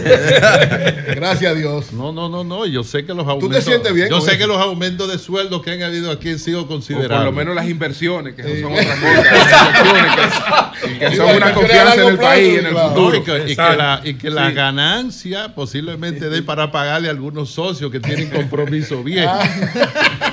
Pero miren, bueno, yo creo que ustedes han publicado una encuesta que es RD Elige. En otras oportunidades he tenido la oportunidad de venir a, conversar sobre RD Elige, pero no específicamente sobre RD Elige. En una oportunidad la cité cuando estaba comentando sobre la encuesta Galo. eh, hace un tiempo en la que yo decía que la encuesta Galo que se había publicado en ese momento tenía unos errores y el presidente de Galo amablemente reconoció Sí, eh, los errores. Bien, en esta oportunidad, esta encuesta se produce posterior a un proceso electoral. Un proceso electoral que si no se interpreta correctamente, no solamente los ganadores, también los perdedores, porque en, en este resultado electoral hubo victoria y hubo derrota. Nosotros fuimos derrotados en este proceso. Pero como dijo alguien en una oportunidad, en la victoria hay que ser humilde. Y yo digo, no, donde más humilde hay que ser es en la derrota. Porque en la derrota es que tú tienes que sentarte, analizar, fríamente a calcular cuáles fueron los hechos y acontecimientos que dieron a luz ese proceso. En el caso nuestro, si ustedes observan, en los últimos tres meses no participé en ningún programa de televisión, ni de radio, ni... ni- ni- O sea, Frank, que ese video que, que estaban haciendo viral tuyo, donde tú No, no, decías de octubre, que de el octubre, PLD estaba... di- No, no, no, no. Ese video era un video que nosotros, una declaración que nosotros dimos en el sentido de la importancia que tenía la alianza a nivel se- senatorial, pero que fuera prácticamente cerrado en el país entero. Y ahí yo decía que si nosotros íbamos a un proceso a un proceso de elección a nivel de los senadores, llevando tres senadores solamente, nosotros prácticamente le estábamos regalando la mayoría al 29. Partido Revolucionario Moderno. Ahora está en 25. Y fuimos de los promotores de esta alianza. Esta- este resultado, entonces le decía que no estaba participando en programa, pero siempre en la Comisión de Estrategia planteaba, las elecciones municipales no son vinculantes con las presidenciales. No son vinculantes.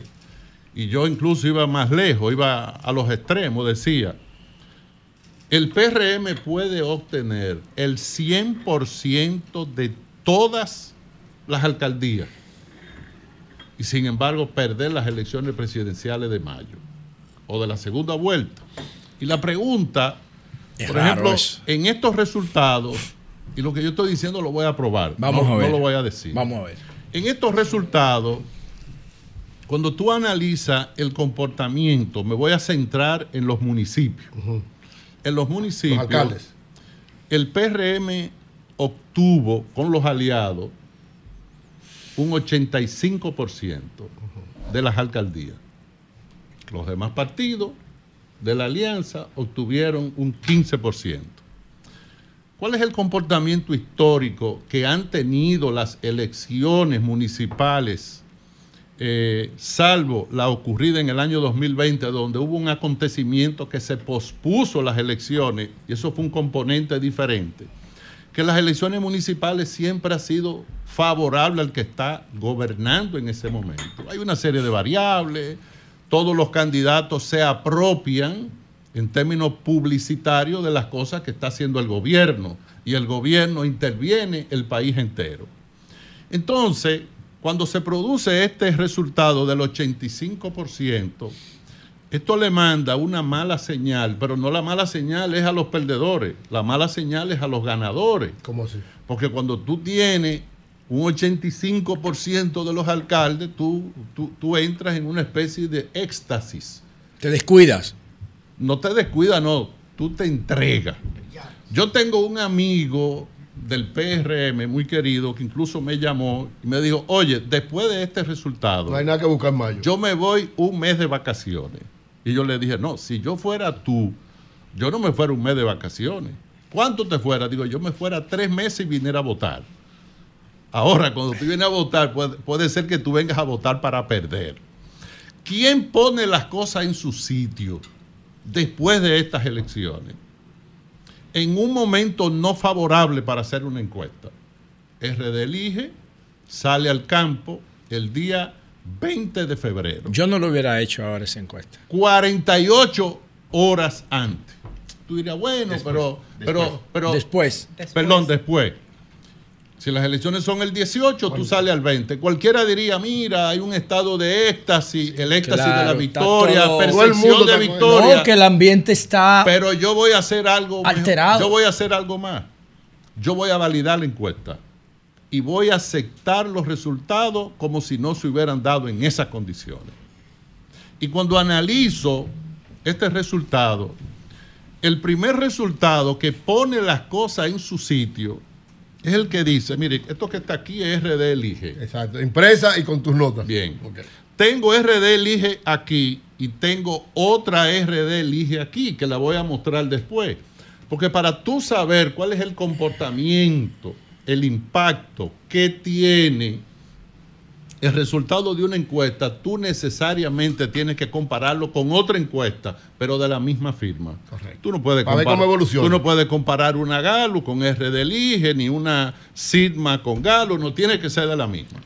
Entonces, en esta encuesta, La del día 20 de febrero, la del del 20 al día 26. 20 de febrero, cuando se le pregunta a la gente si las elecciones a las si fueran hoy las elecciones a la presidencia de la República, ¿por qué opción votaría? Acuérdate que ahora la lucha que hay planteada no es una lucha prácticamente de candidato. Aquí lo que hay es una lucha de bloque. El bloque que tiene Luis Abinader, el presidente Abinader con 16, 18, 19 partidos y el bloque y el bloque que tiene Alianza RD que son seis partidos, pero que son tres partidos principales. Entonces, cualquier análisis de encuesta que se haga tiene que ser sobre la base de ver el bloque. En esta encuesta, el presidente Abinader aparece con 52.3. Y entre Leonel y Abel, uno tiene, en el caso de Leonel, aparece con 29.3 y Abel con 13.4, sumados son 42.7. Dice, bueno, si uno tiene 52, si el presidente Abinader tiene 52, eso no tiene nada que ver con el 85%. Lo que te dice a ti que ese 85% que sacó el PRM no tiene nada que ver ni es vinculante con la popularidad que pueda tener el presidente de la República en ese momento. Pero como la sumatoria, y hay que decir que en esta encuesta sí tuvo un pequeño defecto, y es que no incluyó a Miguel Valga Maldonado para hacer la encuesta, que es un candidato a la presidencia de uno de los partidos principales. Entonces, en esta encuesta, 42.7 a 52.3, ¿cuál es la diferencia de los dos? 9.6. Lo que separa al presidente Abinader, una encuesta hecha en la euforia de la victoria, en la percepción de la victoria, son 9.6. Pero tomando en cuenta de que estén unidos los dos, no. No, no, no, no, no, no, es que ya hay un pacto. Es que déjame decirte, déjame decirte qué es lo que pasa. Por primera vez en la historia electoral de la República Dominicana, antes de la primera vuelta hay un pacto. Aquí nunca se han hecho pactos de cara a la segunda nunca. vuelta. Pero en este caso no es de dos partidos, sino de tres. Son tres partidos. De los tres mayoritarios Lo que quiere decir, lo que quiere decir. Segunda voz de Fran. Lo que Dejen quiere a Fran decir- hablar. Muchas gracias, muchas gracias. Gracias, Lo que quiere decir que hay un proceso de acomodamiento de aquí a allá. Si tú dices, bueno, si la diferencia son 9.6, ¿cuánto tiene que crecer la oposición para poder estar cabeza con cabeza con el presidente Abinader? No tiene que crecer No, la mitad. 9.8, lo que tiene que crecer son 4.8. Claro. Tú dices, ¿por qué? Porque ya son simpatías cerradas. Y como son simpatías cerradas, Si uno sube, si tú te hacen una encuesta y tú estás 40 a 60, yo no tengo que crecer 20 para alcanzarte, yo tengo que crecer 10. Porque cuando yo crezco uno, tú pierdes uno. Y cuando tú creces dos, yo pierdo dos.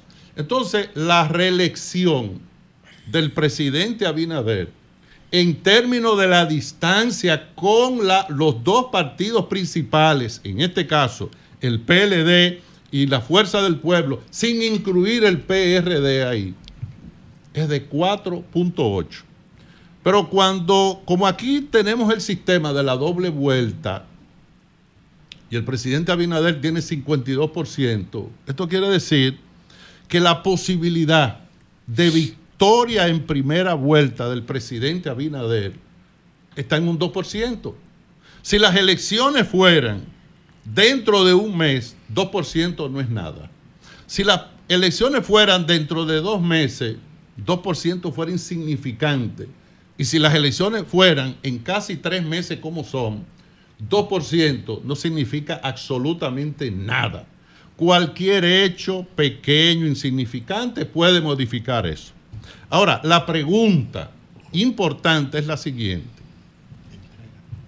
Porque una encuesta Yo digo, la encuesta es lo que más se parece a, las, a los análisis que, se que hacen las personas cuando quieren conocer su estado de salud.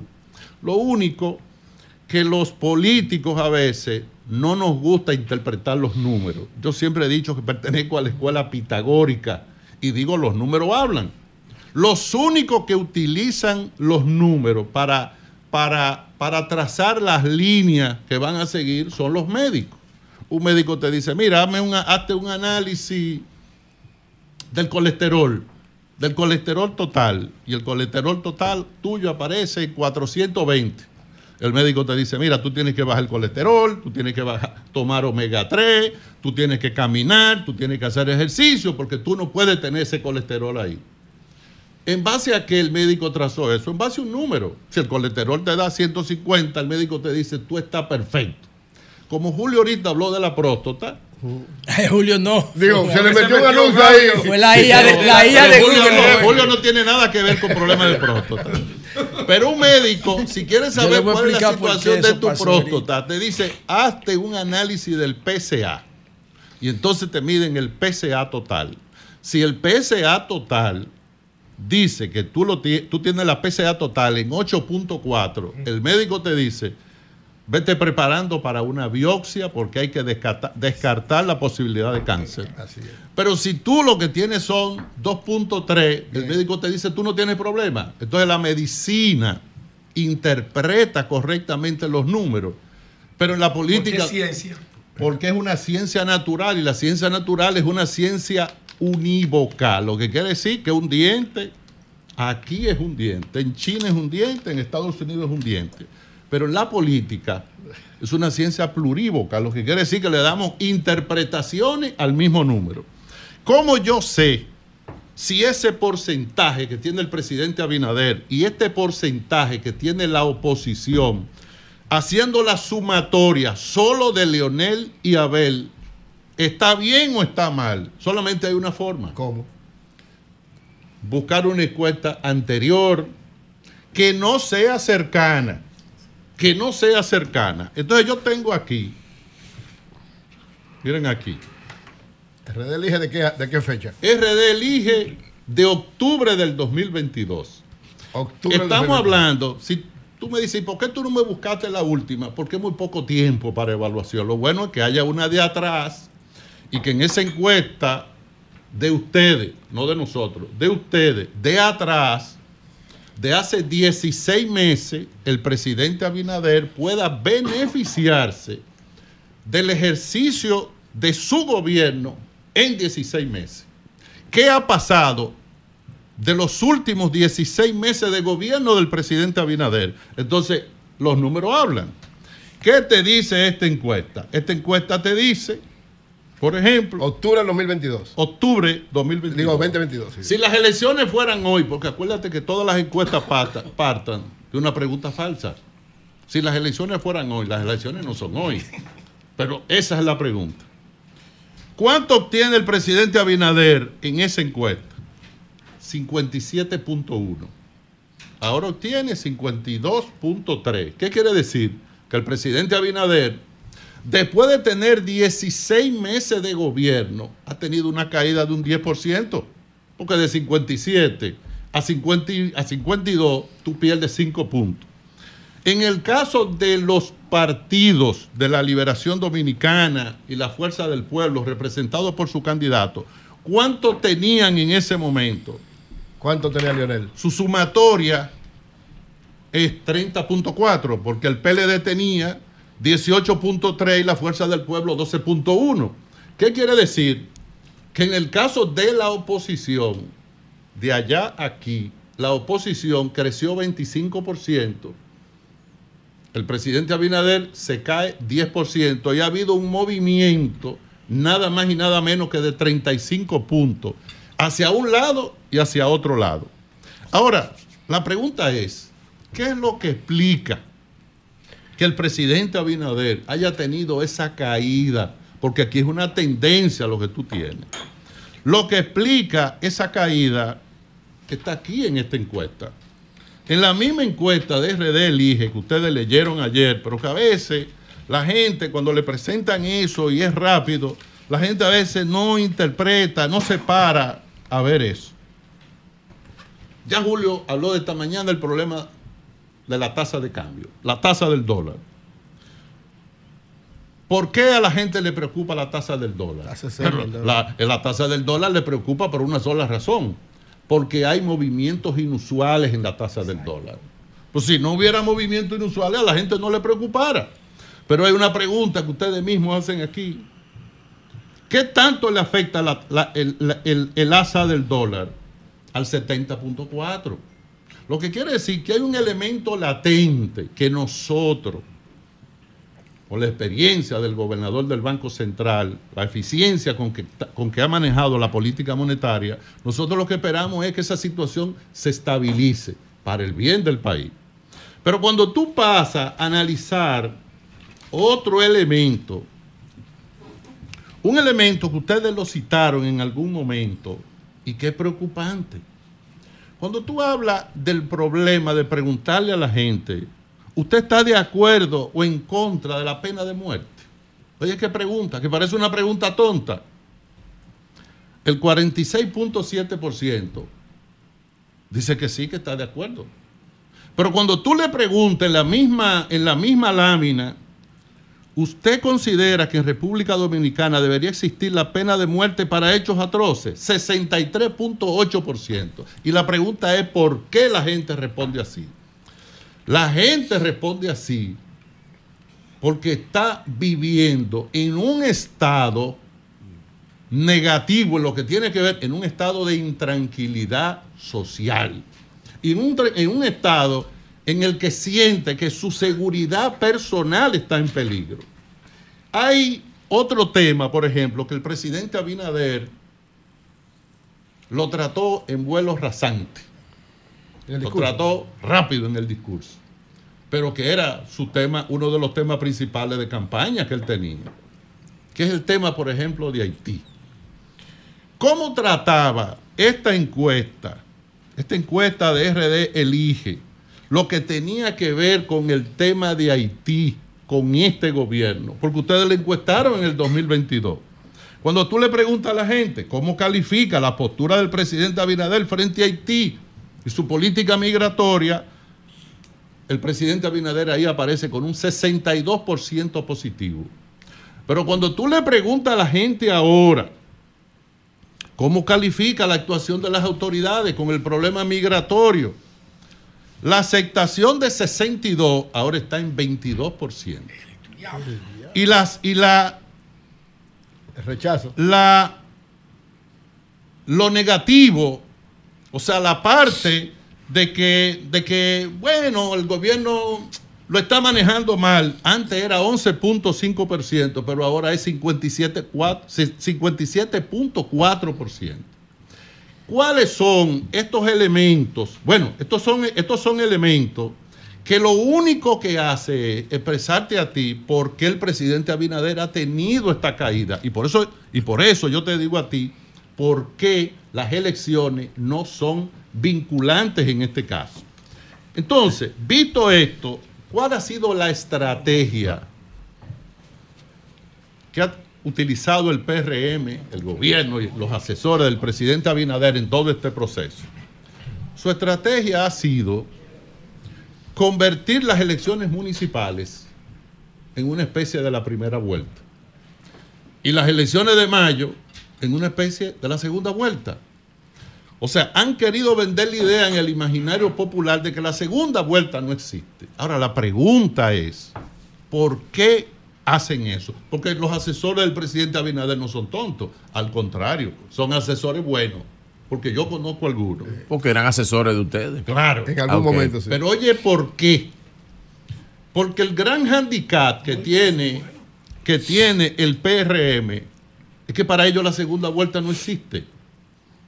Ellos entienden que la única posibilidad de victoria es en la primera vuelta, pero ya vimos que esa posibilidad de victoria está prendiendo de un hilo de dos puntos y está prendiendo de un hilo de diferencia de 4.8%. Yo estoy esperando el momento, Frank, cuando tú lo de empate o de Claro. a Luis abajo. Estoy No, no, esperándolo, no, ¿eh? no, está Estoy esperando eso, ¿eh? estoy convencido de que usted está arriba, esperando. Ahora, Julio, el bloque quiere alterarse. no, no, no. Ahora, eh, no pregunta, estoy escuchando, no, no, porque yo estoy Déjame- escuchando. Déjame- la- la terminar la parte. Hay la preocupación. parte. La Ya, parte ya está. Ya, a, partir de hoy estamos abajo. Ya. No, no, no, Sí, sí, no, no. no. pero Usted gana no, el 18, Frank. Perdimos. Elecciones. pregunta. Déjame, concluir, preguntar. La parte que tiene que ver con el handicap Ok. Vamos arriba. de la segunda vuelta. Eso no nos lo inventamos nosotros. Es un handicap internacional que existe para los partidos cuando van a la segunda vuelta. ¿Cuál es el partido que puede ganar unas elecciones en segunda vuelta? No es el partido que más votos saque. No es el candidato que quede en primer lugar. Es el candidato que tenga la mayor capacidad de sumatoria para la segunda vuelta. Por ejemplo, en las elecciones, y hay un caso, es más, hay dos casos que te lo voy a mencionar. Las elecciones del año 1996, conocido por todos nosotros, fue el doctor Peña Gómez, sacó 46% en la primera vuelta. Fue el doctor Leonel Fernández, 39% en la primera vuelta. Y fue Jacinto Peinado y sacó 14.9% en la primera vuelta. Jacinto sacó 435 mil votos. Después de esas elecciones, el doctor Peña Gómez hacia la segunda vuelta se veía imbatible, inderrotable. ¿Cómo nosotros íbamos a poder derrotar al doctor Peña Gómez, un líder de las condiciones del doctor Peña Gómez? Pero tenía una debilidad, que no tenía prácticamente capacidad de sumatoria hacia la segunda vuelta. Obviamente, el doctor Leonel Fernández obtuvo el 29% de los... Hubo un crecimiento de 29% en la cantidad de votos y captó 335 mil votos de Jacinto. ¿Cuánto captó el doctor Peña Gómez? 60 mil votos. Y ahí nosotros ganamos 51 a 49. Pero recientemente acaba de haber otra elección, ¿Cuál? la de Argentina. Milei frente a Massa. Nadie creía que Milei podía ganar las elecciones. Y la pregunta es ¿por qué? Porque ni en las encuestas, ni siquiera en la votación, ni siquiera en la votación daba que Milei pudiera conseguir el apoyo de tres de cada diez argentinos. En la votación tampoco llegó a 3 de 10, porque llegó a 29.9. Ahora, ¿por qué gana Milei? ¿Y por qué pierde masa? Porque Milei se va del 29.9 al 55%, porque Massa no tenía capacidad de sumatoria. ¿Cuál es el problema que tiene la candidatura del PRM? ¿Te parece poco 22 partidos, Frank? No, ahí es que voy. Digo ahí yo, es que voy. digo yo. Oye, ¿cuál, qué- cuál es el problema? Ese es el problema. Que hizo un acuerdo con 22 partidos y ya de cara a la segunda vuelta no hay partido para hacer más acuerdos. Porque es un acuerdo cerrado. Yo te voy a poner un caso. El PAL. El PAL que está presidida por mi amiga extraordinaria y hermana. Amiga y hermana. Marisa Ortiz. López, de Ortiz. López. Marisa López, López perdón. de Ortiz. Marisa va a elecciones con el PAL, apoyando al presidente Abinader, y obtiene 100 mil votos. Primera vuelta. Hacia la segunda vuelta, ¿dónde va a buscar Marisa un voto más? Porque ya lo consiguió todo ahí. El que gane, el que clasifique en la primera vuelta para la segunda, no bien han pasado las elecciones cuando ya va sumando. ¿Qué problema tuvimos nosotros en esta alianza? Porque en esta alianza nosotros cometimos errores, pero errores que son subsanables. Y aparte de que son ¿Cómo subsa- errores No, que son subsanables. Yo te voy a citar uno. ¿Qué tiempo nos duramos nosotros negociando para la alianza? Cinco meses. Empezamos en junio y concluimos en noviembre. Ahora, ¿por qué? Bueno, porque éramos, éramos dos partidos grandes que déjame decirte, en el caso de la Fuerza del Pueblo, validó en este proceso que es un partido grande. Porque obtener 525 mil votos, eso le crea otro problema al PRM. Porque para tú ganar en primera vuelta, tú necesitas que el partido que quede en tercer lugar quede prácticamente en el suelo. Todo el mundo conoce la maquinaria que es el PLD.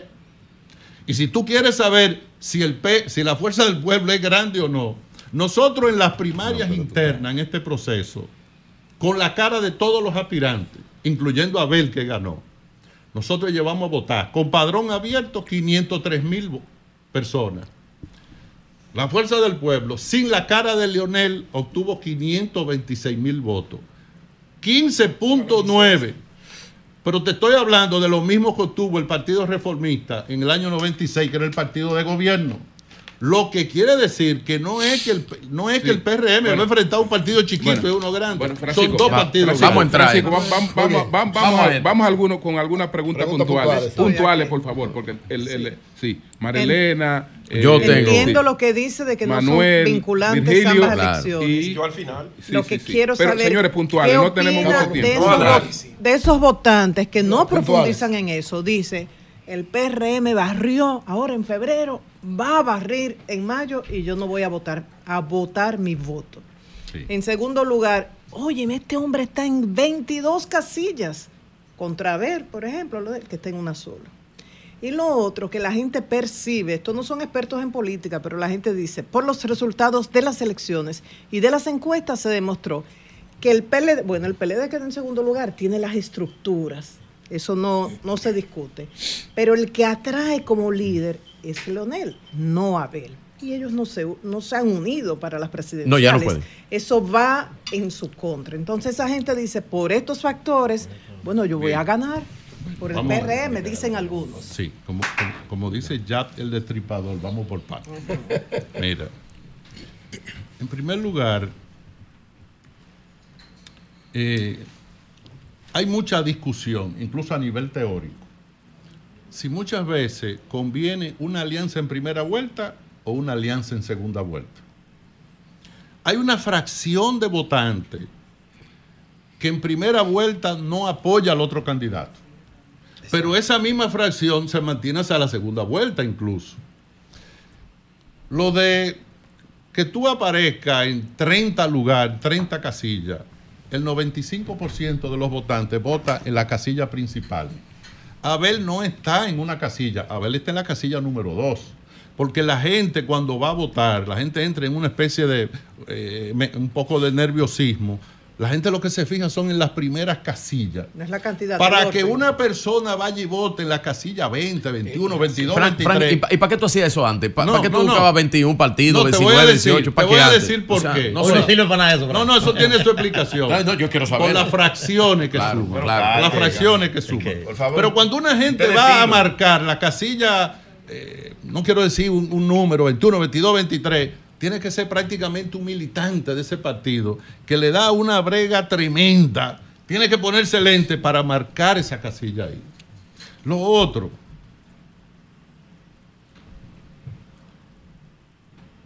lo importante en unas elecciones no solo es la percepción de victoria, sino, sino no tener la percepción de derrota.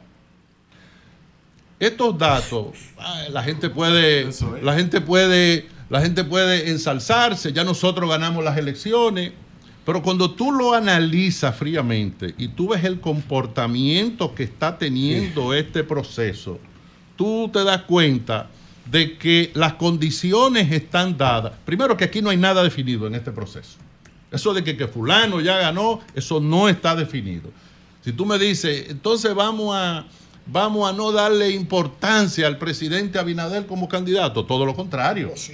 El que crea que al presidente Abinader se le derrota, como se derrota cualquier cosa, se equivocó. El presidente Abinader es un hombre que está en lo suyo, es un hombre que no baja del ring. Y ellos tienen una línea estratégica. Lo que tienen que hacer los partidos de oposición ahora, primero, tienen que redefinir inmediatamente su línea estratégica. Pero ya la redefinió Abel y la redefinió Leonel. Abel sale con un, con un concepto publicitario diferente, pero Leonel también sale. Ahora, ¿qué características hay con Leonel y Abel en este proceso? Que para mí son irrelevantes. los números que ellos puedan sacar y como quiera llegan a 42%. Que tanto Leonel como Abel duraron tres meses y medio frisados en las campañas presidenciales, porque ninguno estaba haciendo campaña presidencial. Lo que estaban haciendo era acompañando los candidatos a alcaldes y los candidatos a regidores. El presidente Abinader sí estaba en su campaña. Incluso la Junta miró para otro lado y permitió que se violara la ley con el programa de inauguración del presidente. En este proceso, María Elena, tú dijiste algo importante, la abstención. Yo te voy a decir una cosa. A mí el relato del lloriqueo no me gusta. Que nosotros perdimos porque compraron cédula. No. A nosotros nos compran cédula porque nosotros permitimos que nos compraran cédula. Pero fundamentalmente porque la Junta Central Electoral no hizo nada. Bueno, Cuando Roberto Rosario era presidente de la Junta Central Electoral en el año 2012, fue imposible que se comprara una cédula. Y tú dices, ¿por qué? Porque las 144 oficialías de expedición de cédula y de duplicado, el día de las elecciones estaban abiertas hasta las, hasta las 12 de la noche. Lo que quiere decir que nadie hacía nada con comprar una cédula, porque yo te la compro, yo te la compro, pero tú vas inmediatamente y sacas tu duplicado y tú vas a votar. Y lo segundo, que la compra de cédula es algo que los partidos políticos no pueden denunciarlo antes de las elecciones. Porque en un país con tanto problema y tanta miseria, hay 500 mil personas que Bueno. salen a buscar donde que Bueno, la compren. Señores, va- permita- permítanos, va- tenemos, tenemos que hacer una pausa. Regresamos, vamos a hacer entonces eh, las preguntas que nos quedan, por favor, puntuales. Y Francisco también colaborará con nosotros Claro, en ese total, sentido. total. Cambio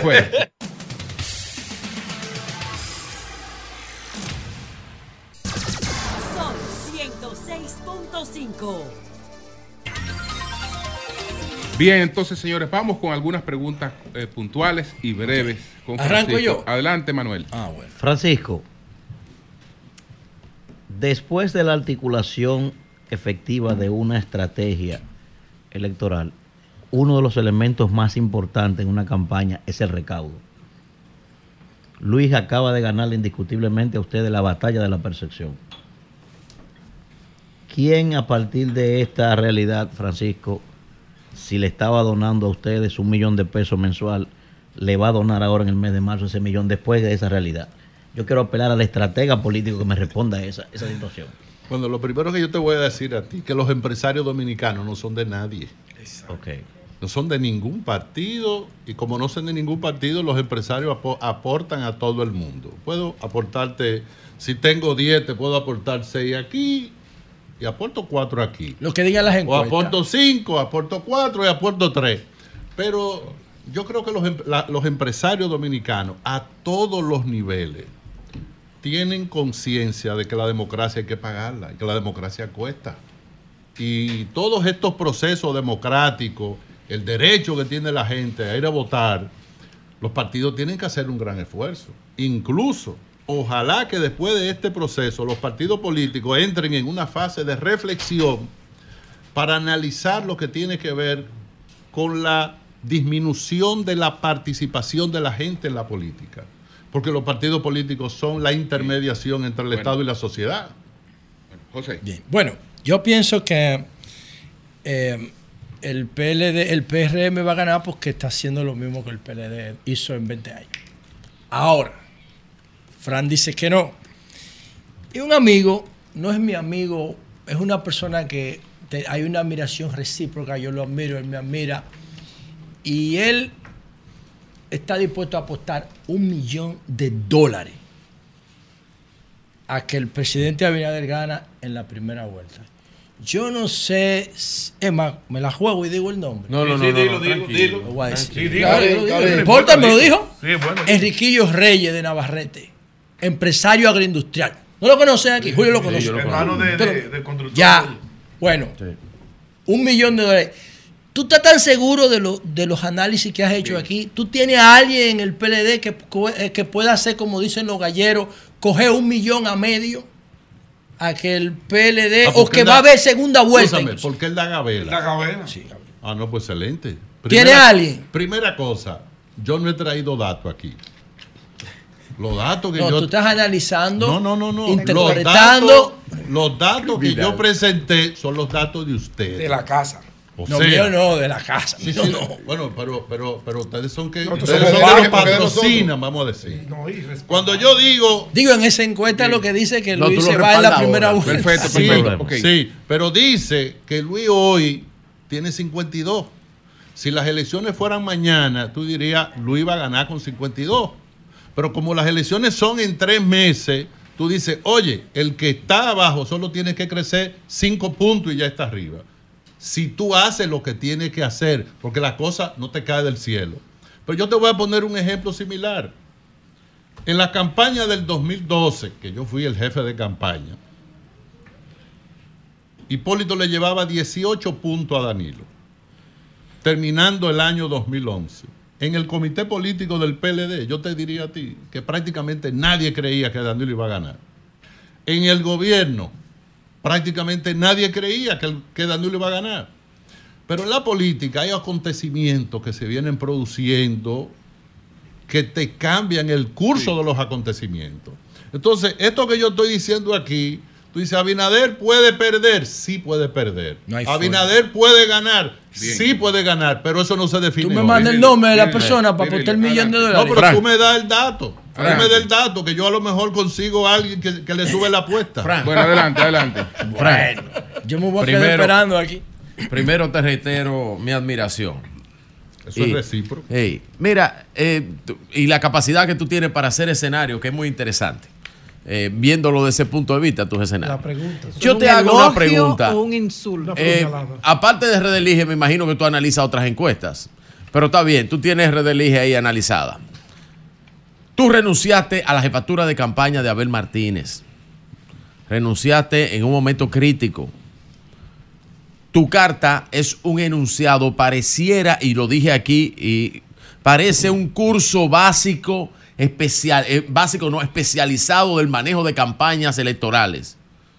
Han cambiado algunos de esos preceptos que tú escribiste ahí, magistrales, sobre el manejo de la campaña de la oposición. En dijo- algún momento, un momentito, yo no tengo segunda voz. Él lo dijo ahorita. ¿Han cambiado algún yo de eso que tú enunciaste por los cuales Bien, bien. esa campaña tú la Bien, bien, veías señores, con la- derrotada? Con, esta pregunta vamos a terminar. Lo No, la mía, maestro. Señores, Bueno, te- te- te- una pregunta. estamos, estamos, De- estamos déjame- fuera de. Déjame decirte. Bueno. Está bien, pero Ah, oye, mira, primera vez, bueno, yo primera vez, yo coincido con Ah, Julio. ah, Hay ah. una presión ahí afuera.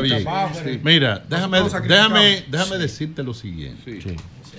En primer lugar, tú me estás haciendo una pregunta de un libro de la página 42 y yo voy ahora por la 186. Ok. Entonces tendría que volver para atrás. Sí, pero, Es el libro que- pero es anacrónico, ¿no? Ah, No es anacrónico, ¿no? No, pero, está bien. Entonces, Así Así No,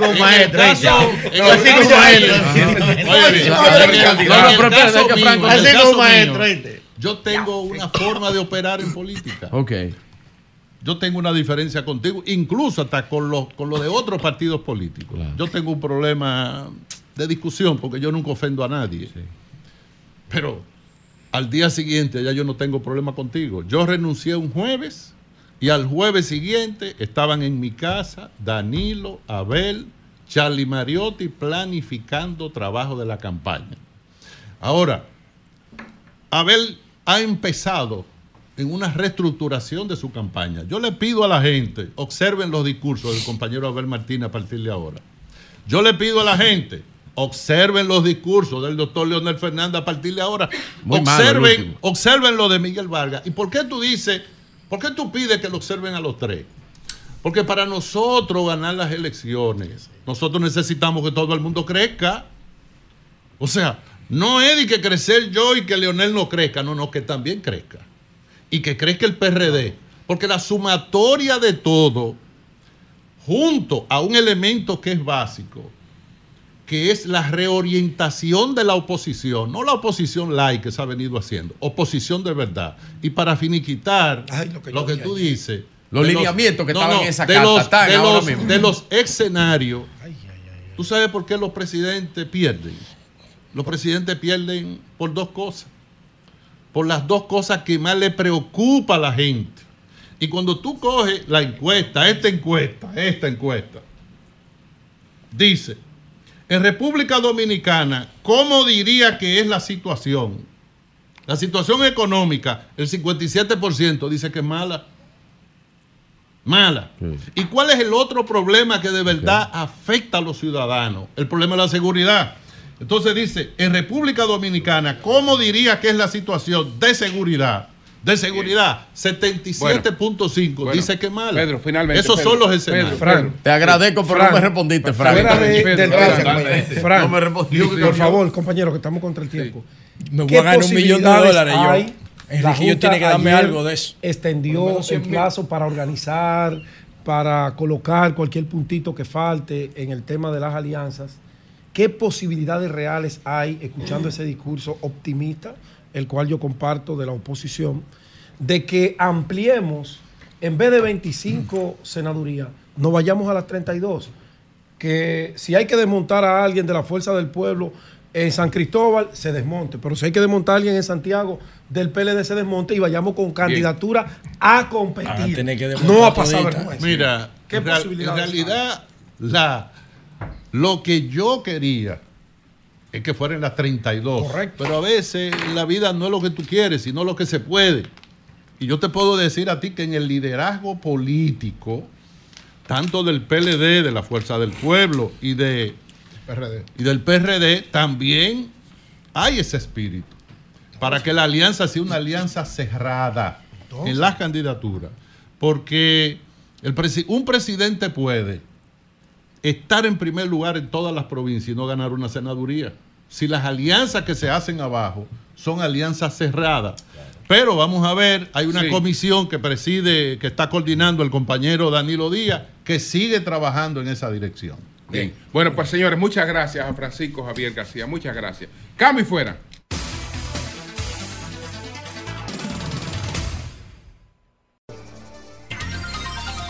...9.37 minutos. Buenos días, José. Bueno, gracias Julio buenos días a todos, a mis compañeros, a María Elena y a la audiencia. Feliz inicio del fin de semana. Tres cosas rápidas porque estamos muy cargados hoy. Lo primero es con relación a la encuesta R del IGE y sus hallazgos sobre la pena de muerte. Yo voy a preparar un comentario sobre eso. Me parece que es una opinión del pueblo dominicano que merece ser tomada en consideración, sobre todo ahora que desde mi punto de vista el PRM va a tener mayoría absoluta en el Congreso y va a poder pasar las reformas que el pueblo necesita y ya no tendrán excusa. Y yo sé que la pena de muerte aquí está vetada por el artículo 37 de la Constitución, es un artículo de la Iglesia Católica que pide respetar la vida desde que se echa el polvo, pero habría que ver si nosotros empezamos a ablandar el escenario para que entendamos que casos como la mujer que le quitó la vida al niño que su hermano le dio a cuidar, la de Higüey, esas personas son enemigos de la sociedad. Y eso, la pena de muerte, hay que considerarla como una figura jurídica como existe en Estados Unidos, como existe en Cuba, como existe en China. Y pongo eh, países que tienen ideologías opuestas, como China y Estados Unidos, o como China y Cuba. No hay ningún problema con eso siempre y cuando se decida jurídica y constitucionalmente. Yo estoy totalmente de acuerdo con, con la pena de muerte para los enemigos sociales y prefiero la pena de muerte jurídica un millón de veces antes que los intercambios de disparos que pueden llevar al país a tribunales internacionales, porque aquí se matan más de 150 personas al año. Cuestionamos a Bukele, cuestionamos a Bukele, aquí se mata el doble que en El Salvador. Eh, Por eso nosotros tenemos que discutir lo de la pena de muerte. Ese es un tema interesante que lo voy a trabajar a profundidad porque me parece a mí lo más importante de la encuesta R del IGE de esta entrega. Por otro lado, el caso de Paula Santana. Ahí hay algo raro. Ahí hay algo raro. Yo saludo la, la agilidad con que se han eh, investigado las cosas, pero hay algo que no me cuadra. Cuando se trató el tema aquí, que Marilena lo estaba tratando, yo dije, espérate, espérate, ¿a qué hora que estaba trabajando la muchacha? A la una de la mañana. ¿Hay empresas que trabajan 24/7? Sí, pero tú tienes que tener una vigilancia especial. Si una niña, una muchacha de 23 años está trabajando en un horario de madrugada, porque eso no es nocturno, eso es de madrugada, tú tienes que tener una vigilancia especial. ¿Y cómo es eso que la cámara no funciona? ¿Qué es eso? Entonces ahí hay algo raro. Eh, yo no sé, no estoy vinculando a la empresa Interger Holding Corp, que es la empresa de la zona franca de las Américas, pero yo no estoy conforme con esos resultados. Yo le pedí disculpa a Santo Manuel Rosó, que fue la persona que la familia de Paula estaba señalando como el que le estaba acosando a ella. Le pedí disculpa porque su nombre se mencionó y después la policía lo desligó, pero la familia del guardián dice, "Mm, ese el guardián se llama Hidalgo Marte, a Joaquín Hidalgo Marte. Dice, él no tiene que ver con eso. Él estaba preso por droga, no por violación. Yo no sé hasta dónde su responsabilidad esté totalmente comprometida, ni la de Alex Cruz, alias Chucky, que era compañero de Paula también. Pero me parece que ahí, y es más, voy al dato. ¿Cuál es la narración de los hechos? Nadie sabe. ¿Cómo pasan los hechos? A ver, nadie sabe. No, digan cómo pasan los hechos. No hay nada, no hay una cámara, no hay nada. Simplemente que estos son los dos culpables y que Rosó no fue. Y ya. Y que la empresa está cooperando. Ahora viene el Ministerio de, de Trabajo y sanciona a la empresa. ¿Por qué la sanciona si la empresa no tuvo nada que ver? ¿Por qué? Y ahí yo sé que faltan elementos que no cuadran. Y por último, estoy tratando de comentar lo que había preparado, no de analizarlo porque el análisis tiene más rigor por el tiempo. Por último, mire, la señora, la muchacha que intentó lanzarse al túnel de la 27 con Defilló, es un acto lamentable por un lado y heroico por otro. Los cuadros jóvenes que, que la salvaron porque ella se iba a lanzar, ella estaba hablando sola en el entorno del elevado porque tiene problemas mentales, problemas derivados del consumo de drogas duras. Anoten eso ahí, porque eso es parte fundamental de este comentario. Esos muchachos son héroes y hay que buscar la forma de, reconocer esa hero- heroicidad. Hay que buscar la forma. Totalmente de acuerdo contigo. Ellos no solamente Totalmente salvaron a la muchacha subiéndose al, al muro. Expusieron su vida. los No, ¿y ¿tú todos. sabes lo que ellos hicieron? Eran cuatro, ¿verdad? Dos bajaron al, al- al cosa- a parar Pa- el tránsito. Pararon el tránsito y A estaban parar abajo el tránsito caía, para que un carro no la fuera a atropellar a ella si y se uno lanzaba. la trataba de aparar si cayera. y si cayera. Entonces, son muchachos que merecen, Sí, merecen. todo el reconocimiento Totalmente social. de acuerdo contigo. Hay que tener cuidado porque yo sé que si, yo decía ayer, él es un millón de pesos. Si hacen eso, van a haber muchos casos fake que se van a montar para coger los cuartos. Pero hay que buscar la forma de reconocerles ese nivel de solidaridad, de sacrificio, de entrega por una causa que no era la de ellos. Las buenas acciones hay que estimularlas. Yo estoy de acuerdo con eso. Ahora, oye el dato que le voy a decir. De El gobierno, porque ya República Dominicana no es un país pobre, somos la economía número 7 de América Latina y eso no es un relajo. Que tenemos desigualdad, sí. De que tenemos un 60% de informalidad, sí. De que, tenemos, de que pensamos como país desarrollado, sí. Pero no somos un país pobre. No es verdad. ¿Qué significa esto? Que nosotros podemos recoger todas esas personas que están homeless y que no pueden valerse por sí mismas porque tienen problemas mentales, nosotros las podemos recoger y ponerlas a vivir con dignidad. Que es lo que yo digo de Filadelfia. Yo no entiendo cómo Estados Unidos no recoge esos adictos al fentanilo y lo tiene en la calle como si fueran zombies, dañando la imagen norteamericana. Yo no entiendo esa vaina. Honestamente, yo no lo entiendo.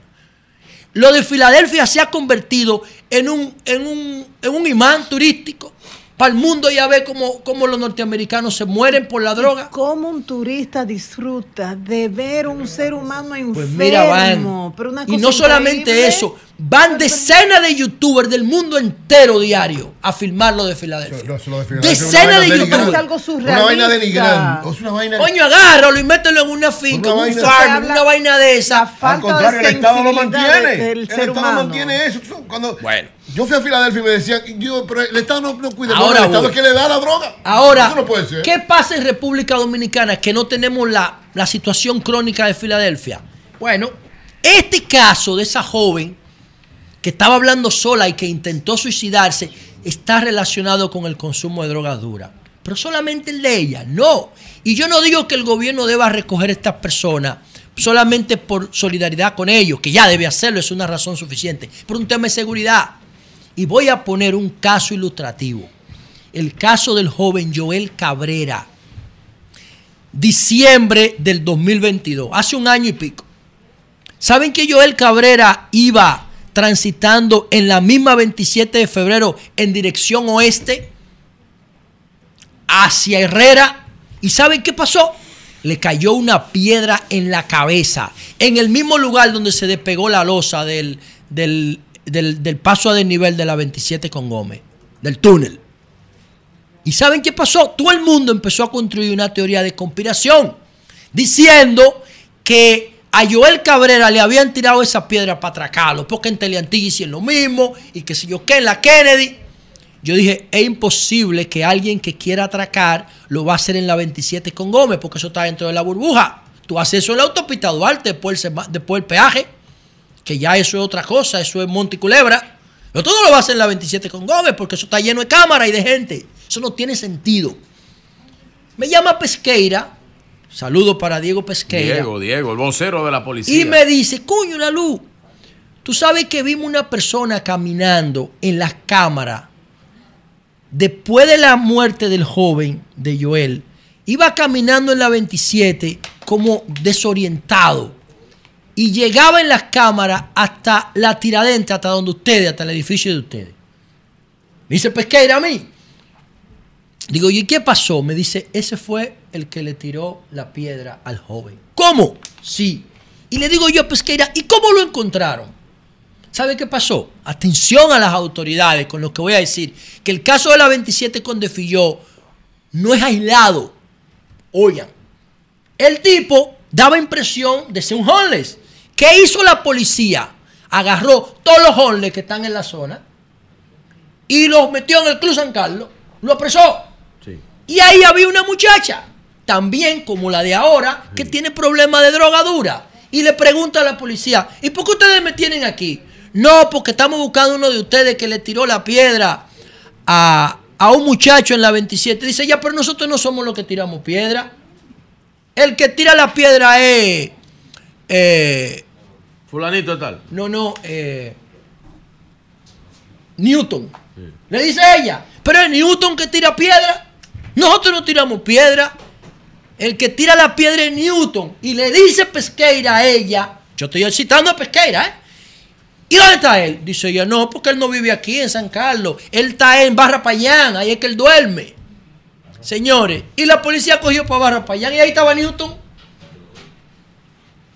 Y ahí estaba Newton y la policía presentó a Newton como responsable de haber matado a Joel Cabrera sin querer. ¿Por qué sin querer? Porque está enfermo.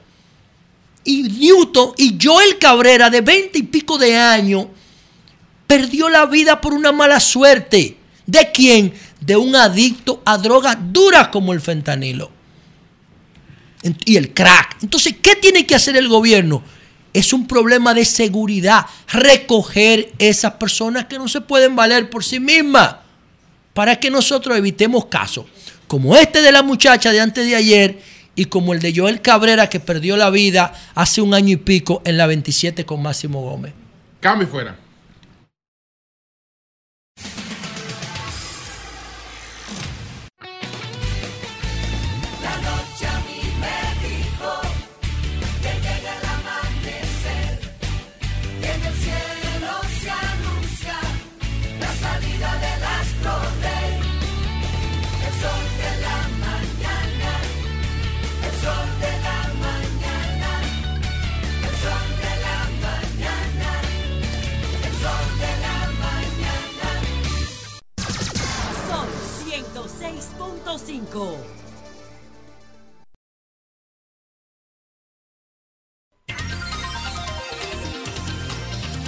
Señores, con nosotros Jorge Rolando Bauer.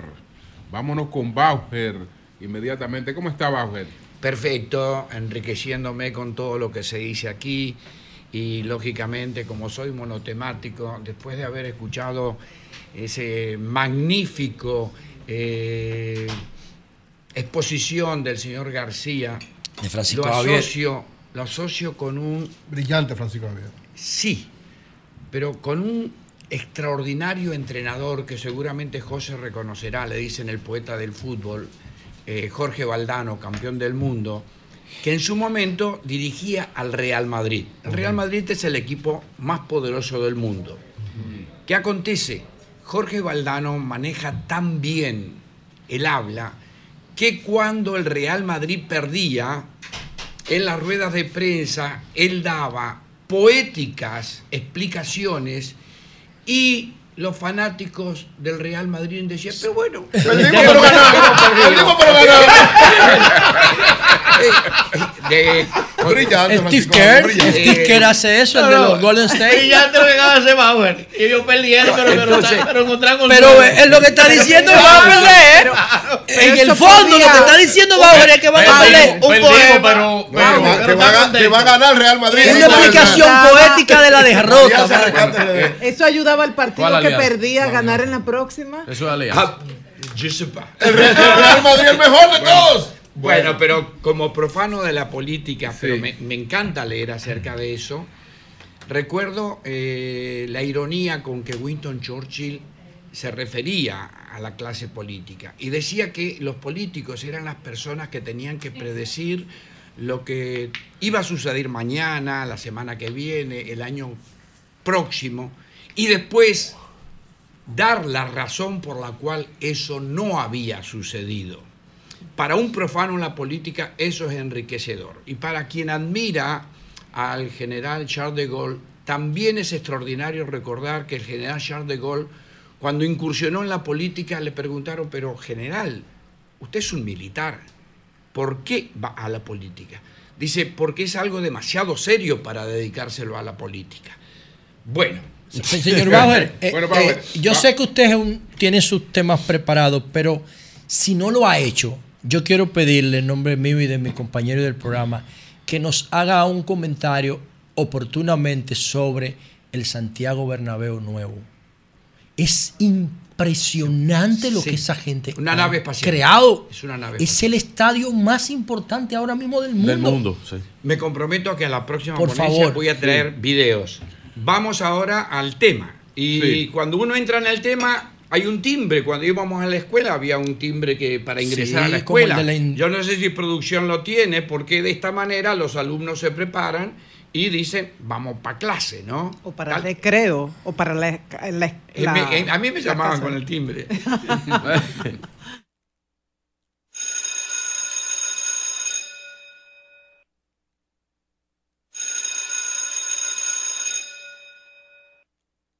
El- la ilusión de seguir en competencia en los Estados Unidos, terminó la experiencia de la selección femenina en la Copa Oro, pero acaba de iniciar la liga más cosmopolita del mundo.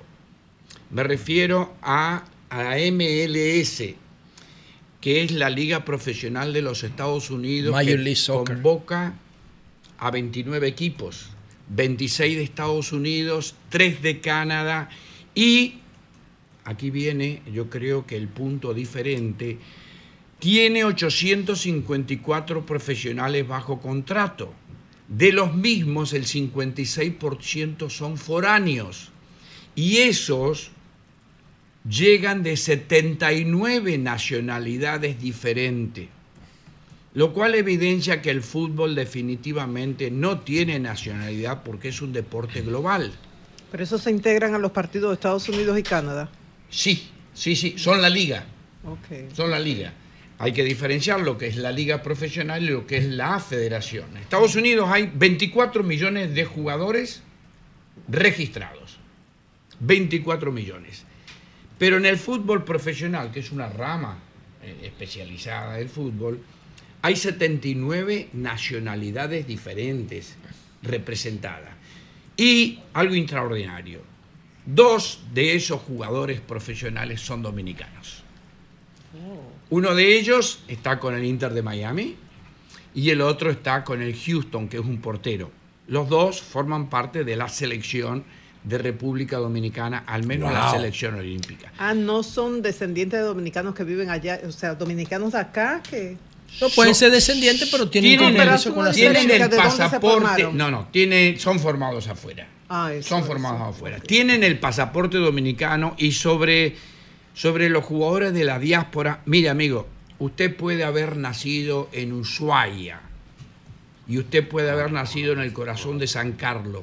Si usted tiene una ascendencia dominicano, es tan dominicano uno como otro.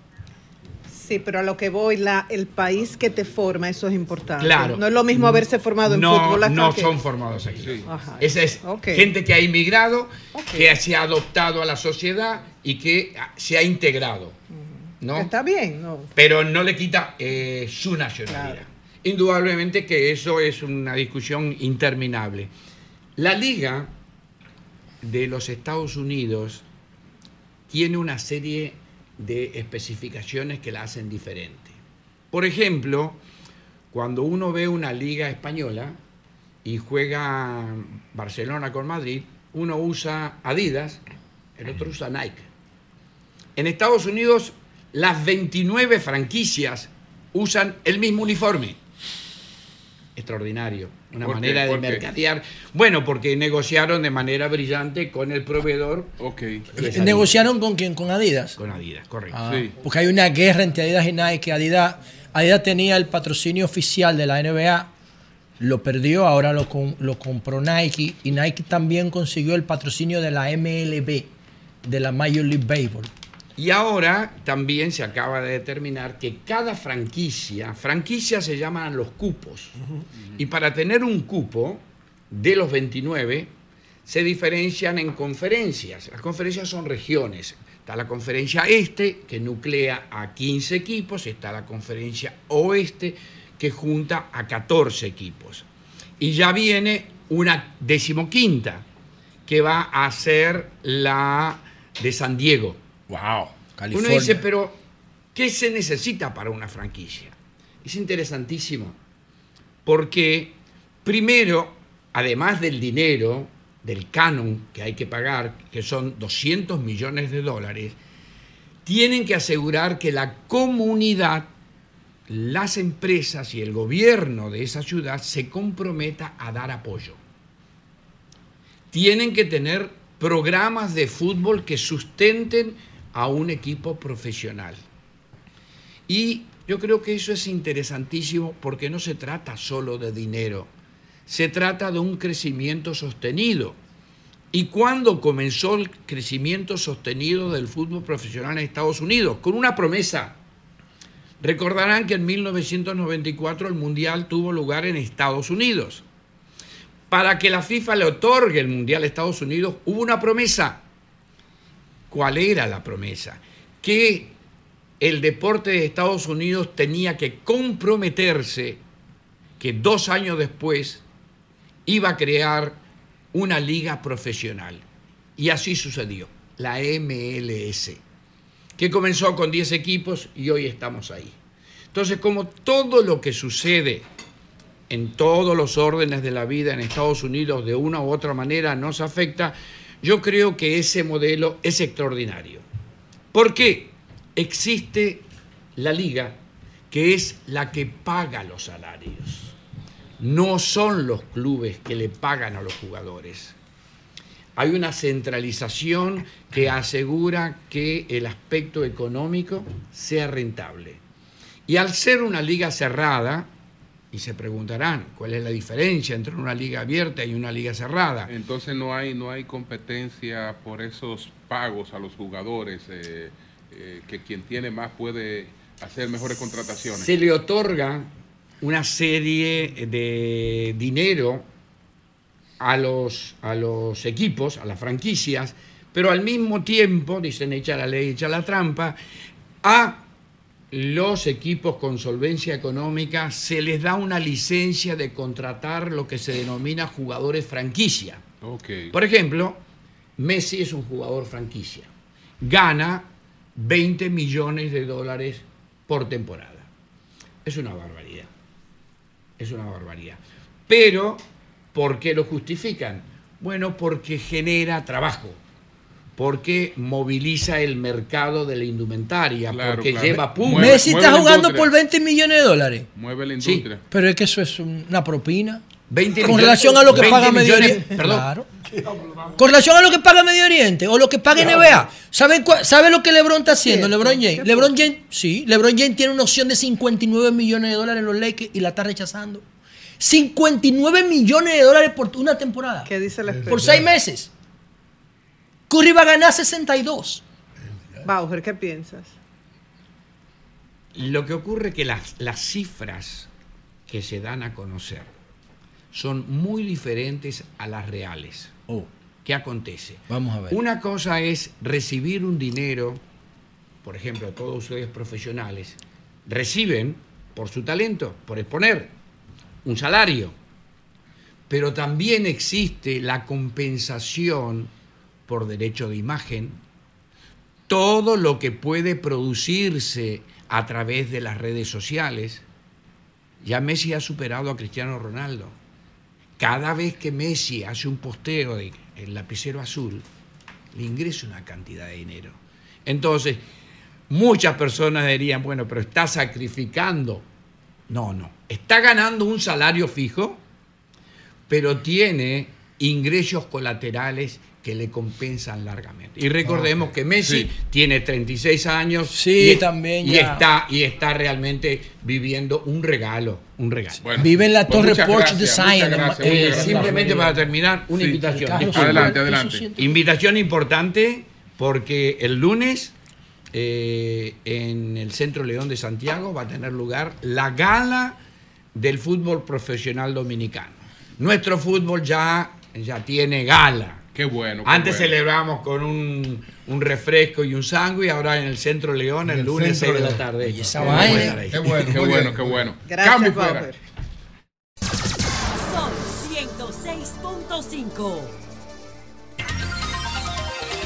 Bien, señores, con nosotros están Renzo Ticona, que es el gerente comercial de Google aquí para América Latina, y está Natalie Romero, que es la gerente regional de tecnología y comunicación. Eh, entonces, vamos a conversar con ellos, vamos a ver cómo va, cómo va Google aquí en República Dominicana y en América Latina. Nada, primero que nada, pues darle las gracias por la oportunidad de poderle expresar un poquito los avances que ha tenido Google. Para nosotros es un placer estar con ustedes y compartir grandes iniciativas que nosotros, pues hoy en día estamos desarrollando con, con la marca. Eh, es interesante que ustedes conozcan que nosotros estamos trabajando con la marca ya aproximadamente tres años, donde hemos podido llegar a desarrollar proyectos de gran envergadura, no solamente en el sector público, sino también en el sector privado. O sea que ya es algo básicamente pues del día a día de nosotros. ¿Proyectos como cuáles, por ejemplo? Bueno, usted sabe que Google tiene muchas herramientas particulares en el tema de lo que es inteligencia artificial. Hemos desarrollado proyectos en instituciones de gobierno, por ejemplo, con el tema de Vision AI, que es una plataforma para que nos sirve básicamente para el tema de lectura de placas en los vehículos, donde nos da- Genial. donde nos da informaciones básicamente de la característica del vehículo cuando una cámara lo puede visualizar. Esa es una información que va a un dashboard o a una plataforma también de, de Google. Eso es genial. Que se llama Looker. Y desde ahí pues, entonces podemos dar cualquier tipo de información. Ya eso está desa- Sí, actualmente aplicando. está- está ¿O a qué nivel está? Está actualmente en producción. Ah, en producción. Es correcto, ¿Y qué tiempo tomará? No, podemos decirle que ya está en uso actualmente. Uso. Sí, son de los grandes proyectos que hemos desarrollado. Por ejemplo, también hemos hecho lo que son modelos de datos. Hay una herramienta de Google que se utiliza. Modelo se de datos. Ay, Dios mío. Ay, Dios mío. Bueno, realmente es el concepto de hoy en día. Hay otra herramienta, por ejemplo, que también es muy usada, que se llama Document AI, que es básicamente el tema de la digitalización de documentos hoy en día, tanto las empresas, tanto como públicas como privadas, tienen muchos documentos guardados que en cierto modo no pueden hacer inteligencia de ellas. Entonces, esos, esos documentos se suben a la nube, se escanean, se suben a la nube y podemos aplicarle inteligencia artificial a esos documentos. Están trabajando con estos proyectos a nivel de instituciones gubernamentales. Es correcto. dice. Entonces, ¿por qué ustedes plantean eso, uno dice, wow, hemos avanzado. Sin embargo, cuando el ciudadano va a hacer una gestión de un documento, que le piden llevar eso No, físico, terrible, eso es terrible. viene la queja y uno siente que el gobierno, no este, todos, ha- han estado atrasadísimos.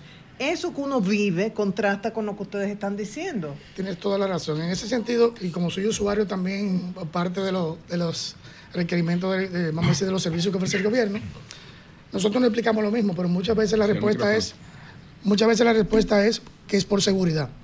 Si nos vamos, por ejemplo, a una división como migración, a hacer cualquier tipo de papeleo, usted puede entrar al portal y hacer todo tipo de carga de información de documentos. Pero cuando lleguen en físico, también se lo piden en físico.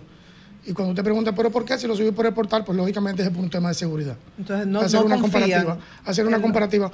Bueno, realmente usted sabe que la información es confidencial, pero también es real en físico. Entonces, lógicamente hacen una, vamos a decir, una conciliación del documento que tú estás subiendo en la nube con el Y documento eso en pasa en físico otros real. países también. Bueno, se vive el tema de la seguridad, pero sí pasa en otros países. O sea, no solamente somos nosotros que mantenemos ese tipo de ejercicio. Pero realmente, en cierto modo, pues sí, es una tecnología, es avanzada, pero también necesitamos de la parte física por el momento. Entendemos Por- que el papel y el sí, lápiz sí. no se ve de momento. A, a mí, Está por Natalie ejemplo, también, ajá. por e- ya que estamos hablando eh, de este tipo de tecnologías y con respecto al tránsito en, en Santo Domingo, que es un caos, yo utilizo mucho esta herramienta en Google Maps, por ejemplo, Correcto. y yo veo cuánto yo eh, ando al día y ella me dice los puntos donde yo me paré y mis puntos recurrentes. Eso es lo que yo quiero. Por papá. ejemplo, por ejemplo, ahí me, me dice que yo estuve en vehículo 42 kilómetros, lo cual me pasé en el tránsito 2 horas 37 minutos, hice 11 visitas. Ella- ella- y es interesantísimo, ella te dice retrocediendo en el tiempo, entonces eso fue ayer. Si le doy antes de ayer, pues me dice que duré, que hice 29 kilómetros, pero que en esos 29 kilómetros, oye la diferencia, yo hice 42, pero en estos 29 quiló- kilómetros me duré 3 horas 30 minutos. Ese fue el día que yo me quejé del tránsito, que dije, Sí. wow, me tomó una hora y media llegar aquí. Eh, ¿Te acuerdas que te lo dije, Bueno. allí? Miren, miren lo interesante de esto Y y, eso las rutas. eso no y eso se puede utilizar para Bien. implementar para el tránsito en Santo Domingo. Eso quería hablar de Claro, eso. no, y no solamente para el tránsito, es que la realidad es que el, está tan avanzado que Google no solamente te dice, eh, por ejemplo, si tú vas al cine, si tú vas a un lugar, te dice incluso la sala del cine en la que tú estás, eh, incluso la película que estás viendo. O sea, ya las analíticas están avanzadas. Y- La data, y por eso es que yo digo que las data- encuestas no sirven para nada. compila, ese, ese gran Bueno. almacén de la data es, es Google. Bueno, Sí, José, adelante. si Google fuera un ser humano, fuera un adulto joven, Google nació en el 1998, Larry Page y Sergey Brin, dos tipos geniales formaron esta empresa para hacer un motor de búsqueda. Lo que había era Altavista en esa época y ah, eh, ¿cuál era el otro? Altavista y Yahoo eran los que competían. De hecho, fue en un parqueo que desarrollaron Sí, proyecto. así es. Y, y ya Google hoy tiene un patrimonio mayor que el PIB nuestro, una cosa de loco. Sin embargo, hay una competencia muy dura con el tema de la inteligencia artificial, con. OpenAI, que ahora lanzó Sora, una cosa brutal que convierte la- los textos en vídeo. Y eh, Google tiene Gemini. Bueno, dice Elon Musk que Gemini está sesgado ideológicamente. ¿Ustedes le han dado seguimiento al tema? Él ha dicho que ustedes lo llamaron, los ejecutivos de Google, que van a resolver eh, los sesgos, pero que la inteligencia artificial de Google tiene un sesgo hacia la izquierda, hacia los progres, en contra de los- las tradiciones norteamericanas, ese tipo de cosas. Si la inteligencia artificial fuera una persona, para ustedes que son expertos en la materia, ¿qué edad tendría? ¿Y cuál es el futuro de la inteligencia artificial cuando se gestione con computación cuántica en vez de computación Bien. binaria como ahora? Adelante. Qué llamada. Vamos a ver. Mira, básicamente, pues, para, para abundar un poquito en tu comentario, estás actualizado porque Gemini es una herramienta que Google está lanzando ahora en abril, Sí, en el en evento del, en el evento del Next. Correcto, eso va a ser su lanzamiento formal para todo lo que es el sector público y privado. Y en cuanto al tema de la inteligencia artificial, pues lógicamente Google ha desarrollado esta herramienta y una de las grandes ventajas que tiene es la seguridad que te ofrece en todo el entorno, porque muchas veces, por ejemplo, en comparativas con otra competencia, pues cuál es la diferenciador que tiene Google con, con, con lo demás, es que todo lo que tú generas en tu entorno privado se queda dentro de tu entorno privado. No sale a la, a la- a la parte pública. Es la diferenciador que tiene por la parte de la seguridad, porque hoy en día la confidencialidad de la data y de la información es crítica, es confidencial. Y muchas veces utilizamos herramientas y pensamos que esto se queda como lo usé, pero no te das cuenta que todo lo que tú usas en herramientas de competencia, pues salen a la luz pública. En pocas palabras, tu, tu información confidencial de tu empresa está siendo publicada.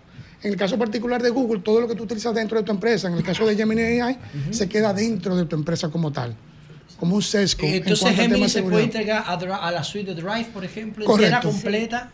Sí, la suite de Gemini te, te involucra no solo la parte de Workspace, que es la parte de colaboración y la parte de ofimática también, sino que también se, se incluye en la parte o se integra con la parte de JCP, que es el mundo de la nube. Sí. Lo que lo conocemos con el tema de, de servidores, infraestructura, Sí, almacenamiento, Cloud, todo, eso. Todo, el eso se integra en Gemini AI.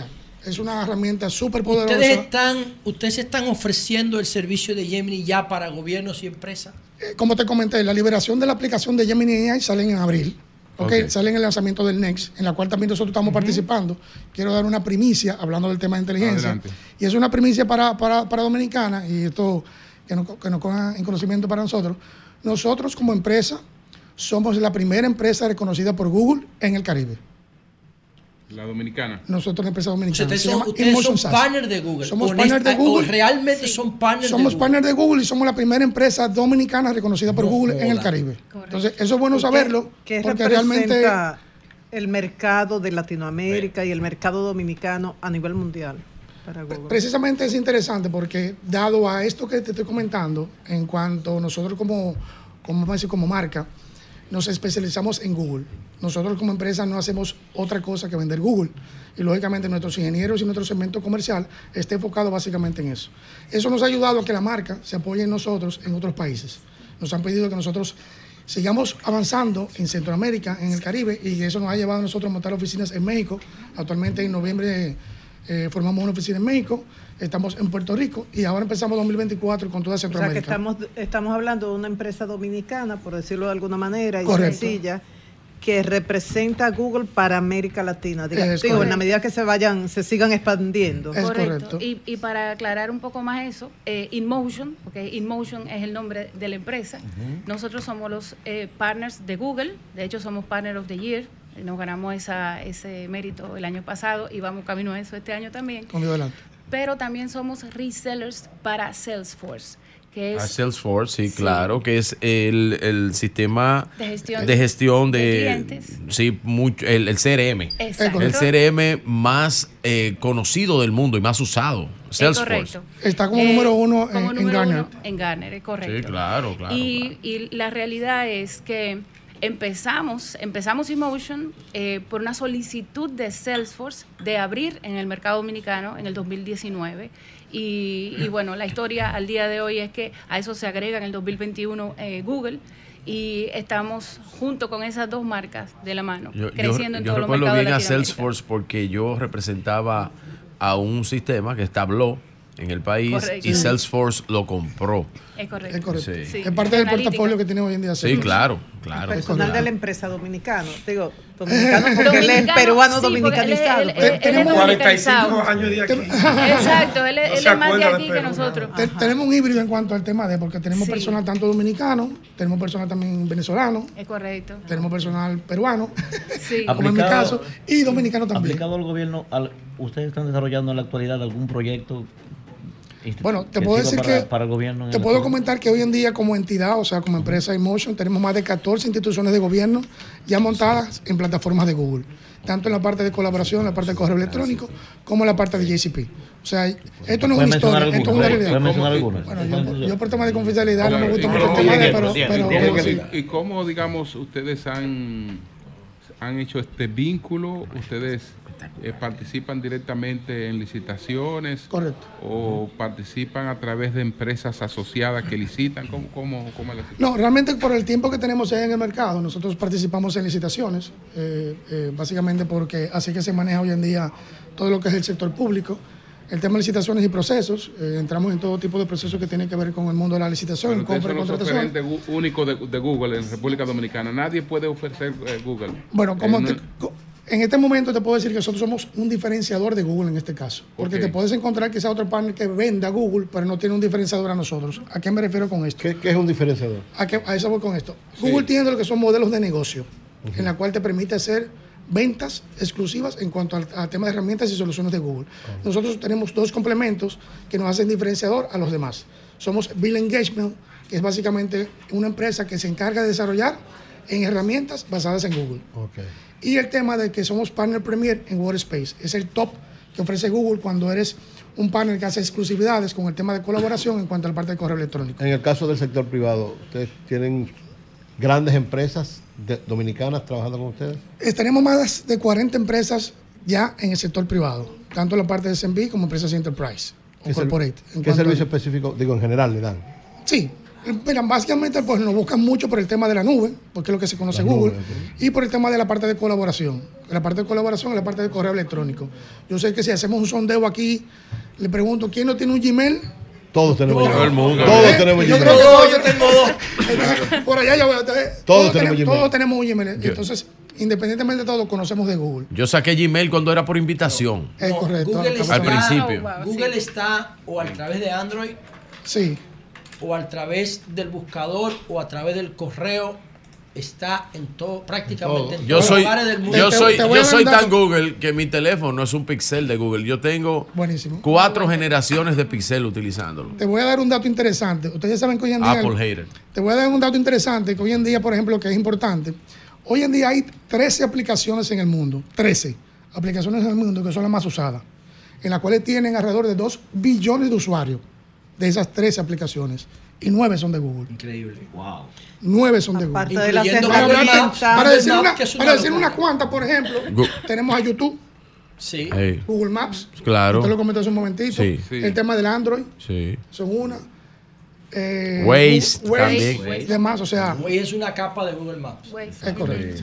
Entonces, Aparte de eh, las herramientas, que la parte humana es muy importante y encontrar, además de usted, a Natalie acá. Natalie ha sido una persona que nos ha ayudado muchísimo a los productores, porque antes estaba hace unos años Sí. en una compañía de ratings y uno para enredarse con esos números.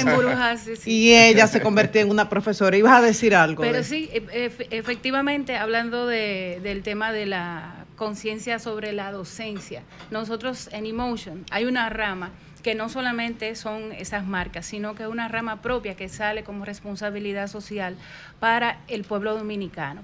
La realidad es que queremos escribir historias, pero queremos que la escriban los dominicanos, o sea, que sean los dominicanos eh, ahora mismo eh, que lleguen a los mejores puestos, que tengan mejores condiciones de vida, que tengan otras posibilidades dentro de su carrera y por eso surgió Emotion Academy. Academy es una, una academia en donde se puede estudiar tecnología Google y Salesforce. Entonces, eh, ahí formamos y capacitamos a todo el que quiera formarse ahí. Eh, de hecho, Salesforce dice que en los próximos, para el 2026, se van a necesitar 11.5 millones, de los cuales 2.5 millones van a ser para el área del Caribe. O sea que el área de oportunidad para nuestra gente es mucha. La persona tiene que tener algún conocimiento base o puede ser una persona totalmente análoga que Puede ser a una hacer persona análoga y que empiece a hacer el curso. De hecho, hay grandes historias en, en Estados Unidos de, por ejemplo, personas que, que, que salen de la guerra, que no tienen dónde trabajar, eh, que, se tenían que donar sangre para poder echar para adelante, que, o sea, que tuvieron que rehacer su vida. Pero esas historias nosotros las queremos aquí. ¿Qué debe hacer la persona que ¿Qué quiere debe aplicar? hacer? ¿Qué debe hacer? O solamente tienen que llamarnos. Dentro de la academia también está otra posibilidad que se llama Wall Street English, que es el que no sabe inglés, como son marcas norteamericanas, le ayudamos con el inglés. Entonces solamente tiene que acceder a la página nuestra, emotion.com.do, y ahí hay un formulario donde dice contáctenos. Si se pone en contacto con Bien, nosotros, José, ya. finalmente. Mire, um, yo, mis compañeros saben que yo me opuse radicalmente al censo. Aquí se hace una fotografía cada 10 años para Sí. saber cuántos son, un disparate. De que de población y vivienda. Oigan este dato a ustedes para que sepan en dónde se están moviendo. La única universidad de este país que da ingeniería de datos o ciencia de datos es Sí, Intec. Intec. Cuando yo investigué el año pasado, a principios del año pasado, tenía 8 estudiantes. Sí, así. Y el mayor activo de la sociedad web es el dato. O sea, ustedes tienen un lienzo en blanco para trabajar. En la República Dominicana hay que motivar e incentivar la importancia del dato más que de la información gruesa.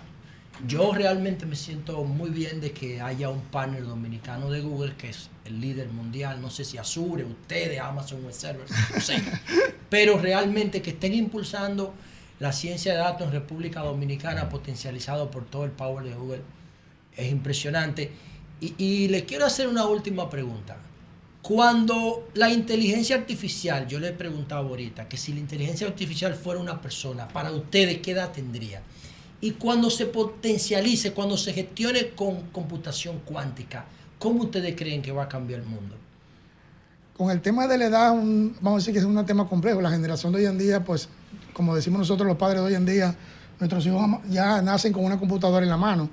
Entonces podemos decir que hoy en día, pues la generación de hoy es la que más tiene interacción con el mundo de computacional en el tema de tecnología. O sea que si me preguntaran a mí, le pondría, qué sé yo, algunos 32 años, 35 años. Tiene la para que generación. tenga- sí, por el tema de generación que se vive hoy en día. Bueno, señores, muchas gracias, Gracias. muchas gracias a Renzo, a Renzo Ticona, Gracias. muchas gracias a Natalie Qué Romero, interesante esta que participación. son los principales ejecutivos de Inmotion. Debería que venir Aprovechen para aprender y poder Google aplicar esos Dominicana. trabajos, como dijo Natalie, y como decía, que esas historias se cuenten desde gente del Caribe y de República Dominicana. Aprovechen la oportunidad. Qué bueno, qué bueno. Gracias. Gracias. Cambio y fuera.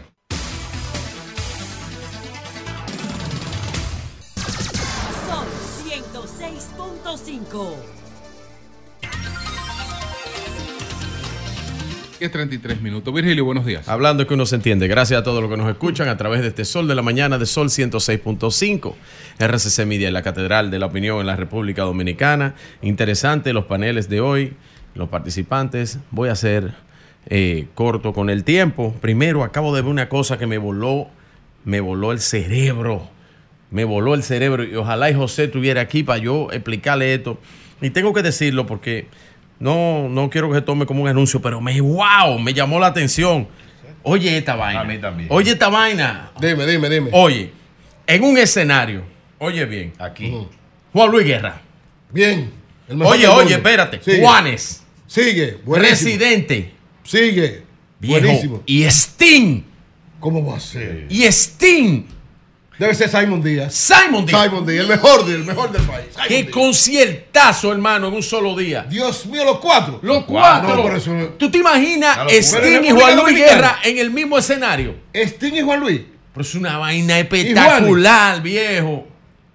¿Y cuándo es Wow, me voló el cerebro. Espérate, Allí ¿cuándo yo cuando vimos No, eso. Simon Díaz, brillante. ¿Cuándo es Simon, un palo esa vaina. no, se la comió Simon. Dime. ¿cuándo Un es palo esa vaina. ¿Cuándo Eso es es, eso? oh, pero eso es eh, 20 de ahora abril. 20 de abril. 20 de- Wow, ¿y dónde? Eh, ahí, en el Estadio Olímpico, El- viejo. Wow, no Simon No, no, pero eso es el diablo. Wow. Eso es el final, el final. Nada más con tú ponerme Sting, a mí, uno de mis artistas preferidos de toda la vida, viejo. Yo soy Juan fanático Luis, de Sting. Simon y Resident Wow, para mí un... Te queda minuto y medio. Simon extraordinario. Mira, eso no importa, viejo, porque esto es música y, Sigue- sigue y la música. música. es importante. Lo que, lo que es preocupante es el tono de la campaña que no me ha gustado. Eso es preocupante. Y quiero, Por cierto, y Virgilio. quiero decirle a mi amigo, porque es un amigo al que le voy a hablar como amigo. Por cierto, Virgilio, antes de que entre ahí, yo debo pedirle disculpas a la audiencia y a la vez aclararle que cuando tú y yo estábamos en el debate, que siempre Sí, hacemos sí. debate El calor. acalorado, nada tiene que ver que uno diga, no, no, que nos vamos a matar en los centros de votación. No, no, no, no. Ese no es tu estilo, ese eh, no es no, no, no, no, Eso es eso es en el lenguaje político, pero nada físico, nada de agresión, No, no, porque el que me conoce sabe, eso. no, Sí, nada va de nada. eso, nada de Sí, eso. eso Eso, es, nada de eso eso. es solamente el calor de, Sí, discusión. Más nada, al En- contrario. en el ca- Nosotros seremos defensores de la paz y la armonía en esos centros. En el caso tuyo, No, no, no, en el jamás. caso tuyo, que es que, que es importante que tú lo dijeras, Claro, pero yo sé que esa no fue tu intención. No, para nada, no. Eh, alguien, alguien me recordó ayer, no estoy autorizado a decir quién, pero me dijo, conchole, y yo le estaba diciendo lo que dijo Rubén, que es un amigo, Rubén Y Maldonado, es amigo parte mío. ¿eh? de ese calor de la Rubén. Rubén, no, porque estaba en una entrevista tranquilo, entonces Es que Rubén, Rubén es así. saltó con que hay que, aquí nos vamos a matar, No, que nos vamos a defender. no. Y yo, y yo Rubén- y yo viendo a Rubén y yo digo, concho, Rubén, ese no es el tono, hermano. Ese no es el tono de la campaña. Porque es verdad, cuando, mira, yo perdí muchas veces, Rubén. Y cuando uno pierde, uno hace eso. Pero eso me recuerda, y alguien ayer me lo dijo, no estoy autorizado a decirlo, que me dijo que eso recordó las elecciones del, del 90, eh, con el profesor Juan Bosch, que dijo que fueran a las elecciones. Vamos a defenderlo con palos, con pie, con Exacto, es- Entonces la gente no fue a votar. Eso es la Porque arenga, eso la gente arenga. se asustó. La gente se asustó. Y ese no es el tono. 66 con Balaguer. Eh, fue en el 86. No, 66, 66. Sí, porque en el, en el Ah, sí, 90, fue en el 66, en el 90 perdón. La diferencia fue apenas de verdad. 20 mil y pico de votos. Sí, sí, sí, fue en el, 60, fue en el 66 con Joaquín Balaguer. Que salgan a votar con piedra, con palo. Entonces, la gente no fue a votar. Adivine quién ganó. Vamos a votar con piedra y palo. Vamos a votar con piedra y palo. Y no fueron a votar. La gente dijo, coño, pues eso es. Y es una con la cédula lo que hay que. No son unas elecciones, Y es verdad, guerra. es verdad, el maestro está riendo. El maestro está riendo. Y la gente no puede votar. Ay, que No, hombre, no, eso es parte el discurso, el discurso hay que tener cuidado con eso. Entonces, Rubén, eso, ese no eres tú, viejo. Ese no eres tú. Yo sé que tú tienes presión, tienes presión política. eh, a lo mejor te han acusado de muchísimas cosas, pero ese no eres tú, viejo. No saques esa versión, que esa no eres tú. Es un consejo de un amigo, eh, si tú lo quieres tomar. Mira, la participación de Francisco Javier García aquí me llama la atención de que Frank, un buen amigo y una persona de una persona que lo admira como yo, no me respondió algunas cosas.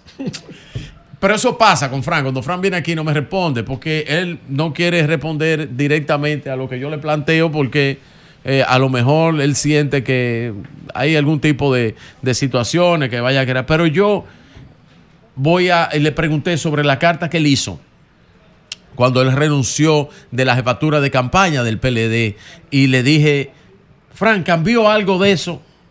Y no me respondió porque él no me dijo si había cambiado o no. Todavía, todavía Frank piensa que él es un simple candidato. Todavía eh, Frank piensa que la oposición, eh, eh, que Abel no es un estadista. Todavía Frank piensa que Abel no es inteligente. Todavía Fran piensa que el candidato no confía en nadie. Todavía Fran piensa que no entiende los tiempos de una campaña. Y eso es importante porque es eso es una cátedra, y yo definí esa carta como una cátedra de manejo de campaña política. Él todavía piensa que, eh, que Abel, 42 que que Abel- usted dijo. no te preocupes, no 180. te preocupes, no te preocupes, pero yo le pregunté si en la página 180 todavía que no vale la página devolver. 42, No se podía porque lo- él estaba leyendo una encuesta en secuencia, en secuencia de hace dos años y leyó la de ahora, o sea, esto tiene validez, esto tiene validez y vamos a la misma secuencia del tiempo. Yo le quiero preguntar a Frank que si eh, todavía Abel no se da cuenta del partido que tiene detrás, que si todavía no se identifica con el partido y que ahora si Abel ha aprendido a ser tolerante. Yo quiero preguntarle eso en esa crítica y quiero preguntarle si la alianza eh, Rescate RD cumple con todo eso o si sigue siendo una alianza rara, la alianza de la traición, ¿eh? la alianza de la desconfianza y la alianza de la derrota. Porque lo que me hablan es que se amplía la alianza, pero cuando tú amplías una alianza que ha sido derrotada, una alianza que no ha dado demostraciones de fuerza, entonces yo digo, ampliar lo que no sirve, ampliar lo que no, lo que no dio efecto y plantear aquí sobre, sobre una sola encuesta, aunque sea la encuesta del programa y de, y de los medios de comunicación, con la cual yo estoy de acuerdo, porque yo estoy de acuerdo con RD Elige, la he analizado siempre. Yo la he analizado aquí y le he dado crédito y valor cuando muchos no le daban crédito ni valor. Pero no te quejes de que sea esa la que le dé mayor importancia. No, yo no me quejo Exacto. de esa. yo- Lo- pero yo lo, pondero. no pero, lo, pero pondero y es correcto eso que él hace. Por ejemplo, cuando yo dije aquí, en este escenario, para terminar, cuando yo dije en este escenario Sí. ayer que eh, la encuesta, eh, que yo había visto dos encuestas, Tuviste una que había visto fuerte. dos encuestas que le daban al presidente Luis Abinader por encima del 60%. La y yo le decía, y le decía, y le decía que el expresidente Leonel Fernández tenía un 19 y que había bajado 7 puntos.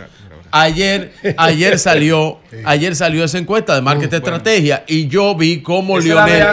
Pero un momentito, no, no, hace de 14 media es la de medios de Dani. Pero yo estoy hablando de marca estrategia, que fue la encuesta que yo cité, que yo había visto en el corte después de las elecciones, donde Leonel marca un 19. Esa era la que ustedes y querían que le diera el- no, RD No, Lige. yo no sé, RD Lige da sus números. Yo doy, Yo doy, yo los analicé los números de Redelige. Ahora a ti te gusta Redelige. Ahora le gusta a usted Redelige. Pero a usted no le gustaba Redelige. Maestro, yo Bueno, lo dejo a usted ya propósito, porque tenemos poco está- tiempo. Que usted estaba preguntando por Abel y usted estaba preguntando si Abel ha hecho cambios, que qué cosas han pasado. Ahí parece, Cuidado. ahí parece que la mano del señor aquel, del genio aquel. Sí, señor. El brasileño. Parece- El brasileño. Miren ese mensaje Miren, miren breve. que- Vamos miren a ver esa cosita eso. breve, Ah, que le den retorno para que tú veas. Mira qué bestial. La tiene. Pasado 27 de febrero, mientras recorría el país de un lugar a otro, presencié la rendición de cuentas del gobierno. Caminando por el país y escuchando a la gente, lo que veo es una República Dominicana muy diferente a la propaganda del Estado. Pero no vamos a usar números, tecnicismos ni nada por el estilo. Aquí, desde las calles de nuestro país, quien te responderá, Luis, es el mayor experto en la vida real, el pueblo dominicano. votamos por un cambio que no se nos dio. El costo de la vida está muy caro, pero demasiado caro en todos los sentidos. Está la gasolina, está el, el gasoil, está el aceite. Bueno, los precios en el mercado están carísimos. Porque mire, un aguacate es 50 pesos. Tú vas a una clínica y tú tienes que tener cuidado para tú llevando un, un enfermo. En cuanto a la educación, estamos gateando, ni con pamper, desnudo y gateando. Pero la cosa está mal. Los delincuentes se quieren adueñar del país. Todos los días aparece una gente muerta, todos los días atracan a una gente. y la juventud a grito necesitan empleo para poder subsistir. Los artículos ferreteros, todo en general han aumentado. El cemento, la varilla. La cebolla, la papa, el huevo, está todo caro. La gente nos halla, si los pobres nos hallamos para comprar, dígame. Tener la oportunidad de preguntarle a él que dónde ha invertido el dinero que él ha cogido para el pueblo. ¿Dónde es que vive Abinader? En Florida, Júpiter. Que venga Dominicana, que venga al metro, que se monte en un carro. Así que este presidente no está haciendo nada. El gobierno es mentiroso. El cambio está. Ahora somos más pobres. Ahora necesitamos más. Hay un cambio. No hay que ser consciente de él. Él está trabajando para la gente. De él. Esta es la verdadera República Dominicana, donde el salario no alcanza al final del mes y los alimentos son cada vez más caros, donde la delincuencia y la inseguridad nos rodean, convirtiendo a menudo la esperanza en miedo. La vida real difiere mucho de lo que nos quieren vender. Ojalá viviéramos en el país que Luis presenta. Por eso estoy trabajando en las calles, junto al pueblo, en un plan de gobierno que aborde sus necesidades, genere oportunidades y ponga al pueblo dominicano como protagonista de la historia. Escuchando a la gente y trabajando con corazón, así reconstruiremos nuestro país. Evidente- corazón. evidentemente que ahí hay, ahí hay unos, ahí hay unos creadores distintos. Muy bueno, hay unos Usted, puede, mire, Buena usted puede decir todo lo que usted quiera, pero eso está bien hecho. Eso está muy bien hecho. Pero yo lo veo muy bien, bien. hecho. Pero yo, muy bien. yo- es la primera vez que lo Y veo. además, como que- dice el maestro, Hoy y se nota un cambio Ahí hay estrategia no, y el propio. Abel se le nota una madurez política. está, bastante sobrio. Tiene mejor, tiene mejor estratega que lo que tiene pero bueno. Fernández Bueno, en el, bueno, discurso Muy bien. hizo. Excelente, Bueno. Abel, muy bien. Bueno. Mejor estratega que lo que hizo Leonel Fernández en el Bueno, discurso que bueno, dio. El discurso de la derrota. Sí, bueno, vamos al día. Bueno, señores, miren, saludos a todos. Me voy a ahorrar, como siempre lo hago, para no eh, entrar y perder estos minutos que hoy son más escasos por eh, el contenido del programa de hoy viernes. Bueno, miren, le voy a dar continuidad en estos cinco minutos al tema que abordamos ayer de lo que ocurrió en las elecciones del 18 de febrero y lo que no puede volverse a repetir. Incluso por eso, eh, cuando hablaba con Virgilio, eh, le decía que eh, le pedía disculpas a la audiencia porque nos calentamos un poquito Virgilio y yo y se utilizaron palabras que no tienen nada que ver con lo que pensábamos. No, no, cuando hablamos de vamos a defender es dentro de lo que manda la ley, la democracia. El que me conoce sabe que yo puedo hablar duro, pero violencia nada que ver conmigo, nada que ver conmigo, todo lo contrario. Y hoy quiero puntualizar, ayer le hice un llamado muy enérgico a la clase política de oposición y parece que me escucharon. Me llamaron de los dos partidos, eh, muchos dirigentes medios altos, para eh, coincidir con la solicitud que yo le hacía a mi partido, la Fuerza del Pueblo, y con el que le hacía al Partido de la Liberación Dominicana en la energía, en la determinación de una oposición como esa que acaba de presentar el candidato, el candidato del Partido de la Liberación Dominicana, Abel Martínez. Una respuesta con argumentación basada en la realidad de lo que está viviendo nuestro pueblo dominicano. Felicito a los creativos de esa campaña. Pero quiero eh, en el día de hoy eh, dirigirme a la Junta Central Electoral. La Junta Central Electoral, que es un órgano creíble y quedó demostrado, a pesar de todas las cosas que sucedieron en los entornos de los centros eh, de votación, en la Junta, lo que tuvo que ver con el escrutinio, no hay ningún tipo de dudas, no hay ningún tipo de cuestionamiento. Se contaron los votos que llegaron allí de la manera que llegaron, pero eso fueron lo que se contaron.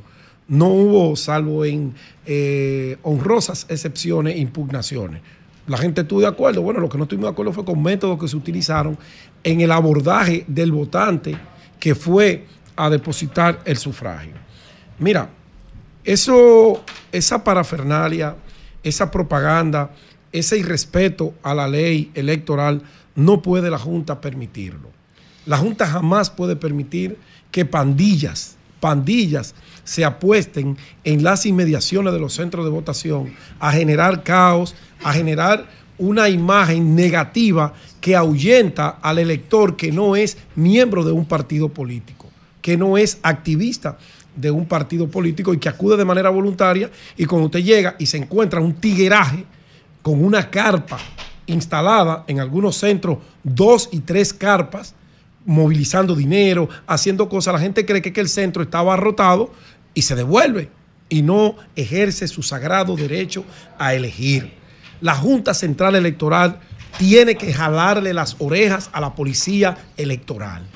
Esa Pedro. policía electoral Pedro, dejó escúchame, mucho que escúchame, decir. Escúchame, Pedro, que me pasaré una información. Sí. Para informar al país ¿verdad? y a las autoridades que hay un accidente en Yaguate después del cruce de Doñana. En este momento, un camión con un autobús de pasajeros. Al parecer hay varios heridos, ¿verdad? Para que la gente evite esa zona y las autoridades que por favor atiendan al llamado lo más urgente posible. Algo reciente. O Sí, sea parece que eso sí. Un Por señor eso llamó- todavía no un se puede hablar de ahora mismo, víctimas. exactamente, no. se puede hablar de nada. Parece que en Pero este momento. si hablamos de un camión con, con un autobús de pasajeros, o y sea, dice el señor que hay tienen niños, que- hay cosas Sí, ahí. debe ser, debe- Así que las autoridades, por favor, atiendan eso. Así es. Eh, bueno, continúo. Gracias, Manuel, por la información. Eh, la ley electoral es muy clara y establece que el proselitismo, la propaganda, cesa 48 horas antes del día de la votación. Eso no se respetó.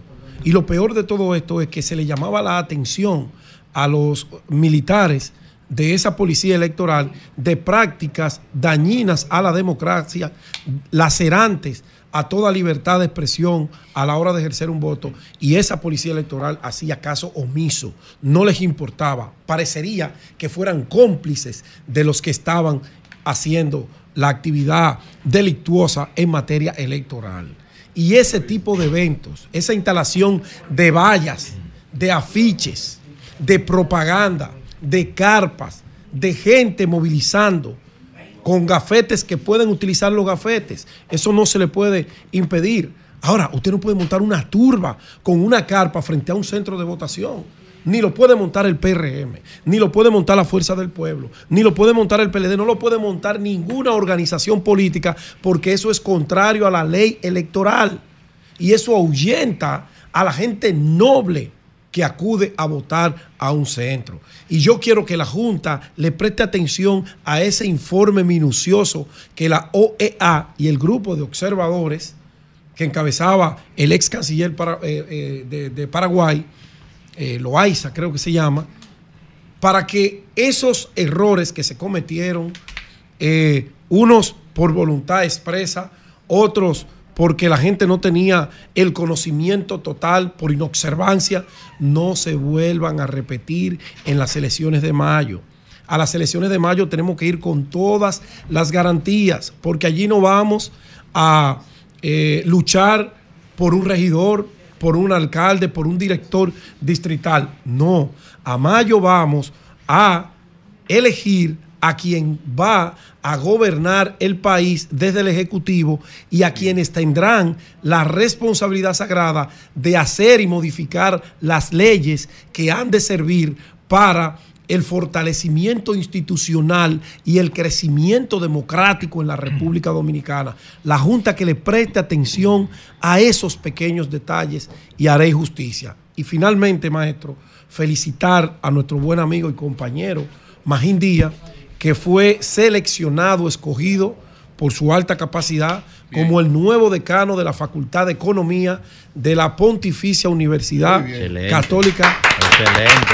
La madre y maestra Excelente. de Santiago, a Magín Tremendo Díaz. profesional. Mis felicitaciones para Magín. Profesional brillante. Muy merecido. Un abrazo, Sí, brillante. Nayí, adelante. Mis felicitaciones. Gracias, don Julio Martínez Pozo. Muy buenos a pesar días. del informe de los paneles. a todo el país y por supuesto a este equipazo del sol de la mañana. Señores, ¿y qué pasó ayer que no vimos eh, la celebración de ningún acto en una fecha tan importante ¿Cuál era la como el 29 de febrero? De verdad no sé, yo estoy sorprendido porque no vi Y el nada. y febrero llega hasta el 29. Ayer, El año fue 29 de febrero, era, era el Día Nacional de Guillermo Moreno. ¿Cómo así? El Día Nacional ¿Cómo así? de Guillermo Moreno. El cumpleaños. Porque eh, tenemos un 29 de febrero cada cuatro años y Guillermo Moreno aparece cada cuatro años con una aspiración. Porque hay gente que dice, hay gente que ¿De dice que él es un aspirón. Pero no, yo no, yo no le diría eso. ¿Cuántas veces va? Yo le diría la vencida, que él es un aspirante permanente. Él aparece cada cuatro años, Guillermo Moreno, y luego desaparece y la gente no lo ve. Pero cuando viene el próximo proceso electoral, ahí aparece Guillermo Moreno. Por eso el 29 de febrero eh, lo hemos declarado como el Día Nacional de Guillermo Moreno, porque aparece cada cuatro años. Y eso es así, ¿eh? Eso no importa, pero esa es la realidad. Es un político que solamente aparece para aspirar y que todo el resto del tiempo lo dedica a otros asuntos, pero no a la actividad política, ni a interactuar, ni a participar con la gente que él quiere representar, en este caso ahora, en el Senado de la República, eh, en el Congreso Nacional. O sea, así que esa es la situación. Yo quiero rápidamente que Joan pueda colocarme unas imágenes que yo le envié temprano. Él seguro ya la- las tiene ahí, las imágenes. De RD Elige. De RD Elige. Ahí tenemos esa imagen de RD Elige. Rápidamente. Sí, cuando dice aquí la pregunta, ¿cuál considera usted que es el principal problema del país? Dice aquí el primero, 45.2% la economía y 20.7% la seguridad. Pero seguimos, seguimos para la próxima, la próxima pregunta, para hacerlo más rápido, ¿verdad? Ahí dice economía y seguridad, los dos principales problemas del país. Dice aquí, diría que RD va por buen camino, 52%. Diría que RD va por mal camino, 48%. ¿Y cómo yo puedo pensar que el país va por buen camino cuando en ese mismo slide de la encuesta abajo dice que el 57.2% entiende que la, la economía es mala? Que dice que la situación económica del país es mala. El 57.2%. ¿Y cómo vamos por buen camino si la situación eco- económica de la República Dominicana es mala? Pero aún mucho peor. Cuando vemos un poquito más hacia abajo, vemos que el 77.5% dice que la situación de la seguridad es mala. El 77.5%. Es decir, que los dos problemas fundamentales, como vieron en el, en el slide anterior, que tiene la República Dominicana, este gobierno se ha quemado con 57.2 negativo, es decir, de una mala situación económica, y con 77.5 de una mala eh, seguridad, eh, una inseguridad que vivimos en este país que vemos todos los días lo que está pasando. Solamente hay que echar un vistazo de lo que ha pasado esta misma semana en la República Dominicana en materia de seguridad. Le dejan claro a uno, le dejan muy claro que las cosas no son como se quieren pintar desde, eh, eh, desde el oficialismo. Entonces yo quiero preguntarle a todos ustedes, ¿cómo es posible que si la mayoría entiende que la situación económica es mala y que la seguridad del país es mala, uno en un 57% y otro en un 77%, ¿cómo me pueden decir a mí, serán masoquistas, que esa gente, esa gente que mayoritariamente piensa de esa manera, va a preferir al presidente Abinader y al partido de gobierno eh, en unas elecciones? Y no te lo acaban de ¿Cómo lo demostrar va a el 18. preferir? Y no te lo acaban de demostrar el 18. Perdón. ¿cómo lo.? No, y te, te explicaron eso que no tiene nada que ver con lo de ahora también. Eso a ustedes. lo ¿Cómo lo va a preferir? ¿Cómo es, ¿Cómo es posible que Luis Abinader, con esos graves problemas que tenemos en la República Dominicana, me van a decir a mí entonces que él tiene en este momento un 52.3%? No, no tengo más tiempo para eh, continuar y tal vez hacer una explicación más detallada y analizar eh, eh, con mayores detalles eh, esa encuesta, pero más adelante vamos a volver sobre estos mismos puntos porque no hay forma de explicarle a este país que con hambre e inseguridad el PRM se pueda quedar ahí más allá de agosto de este año. El sol de la mañana. El sol de la mañana.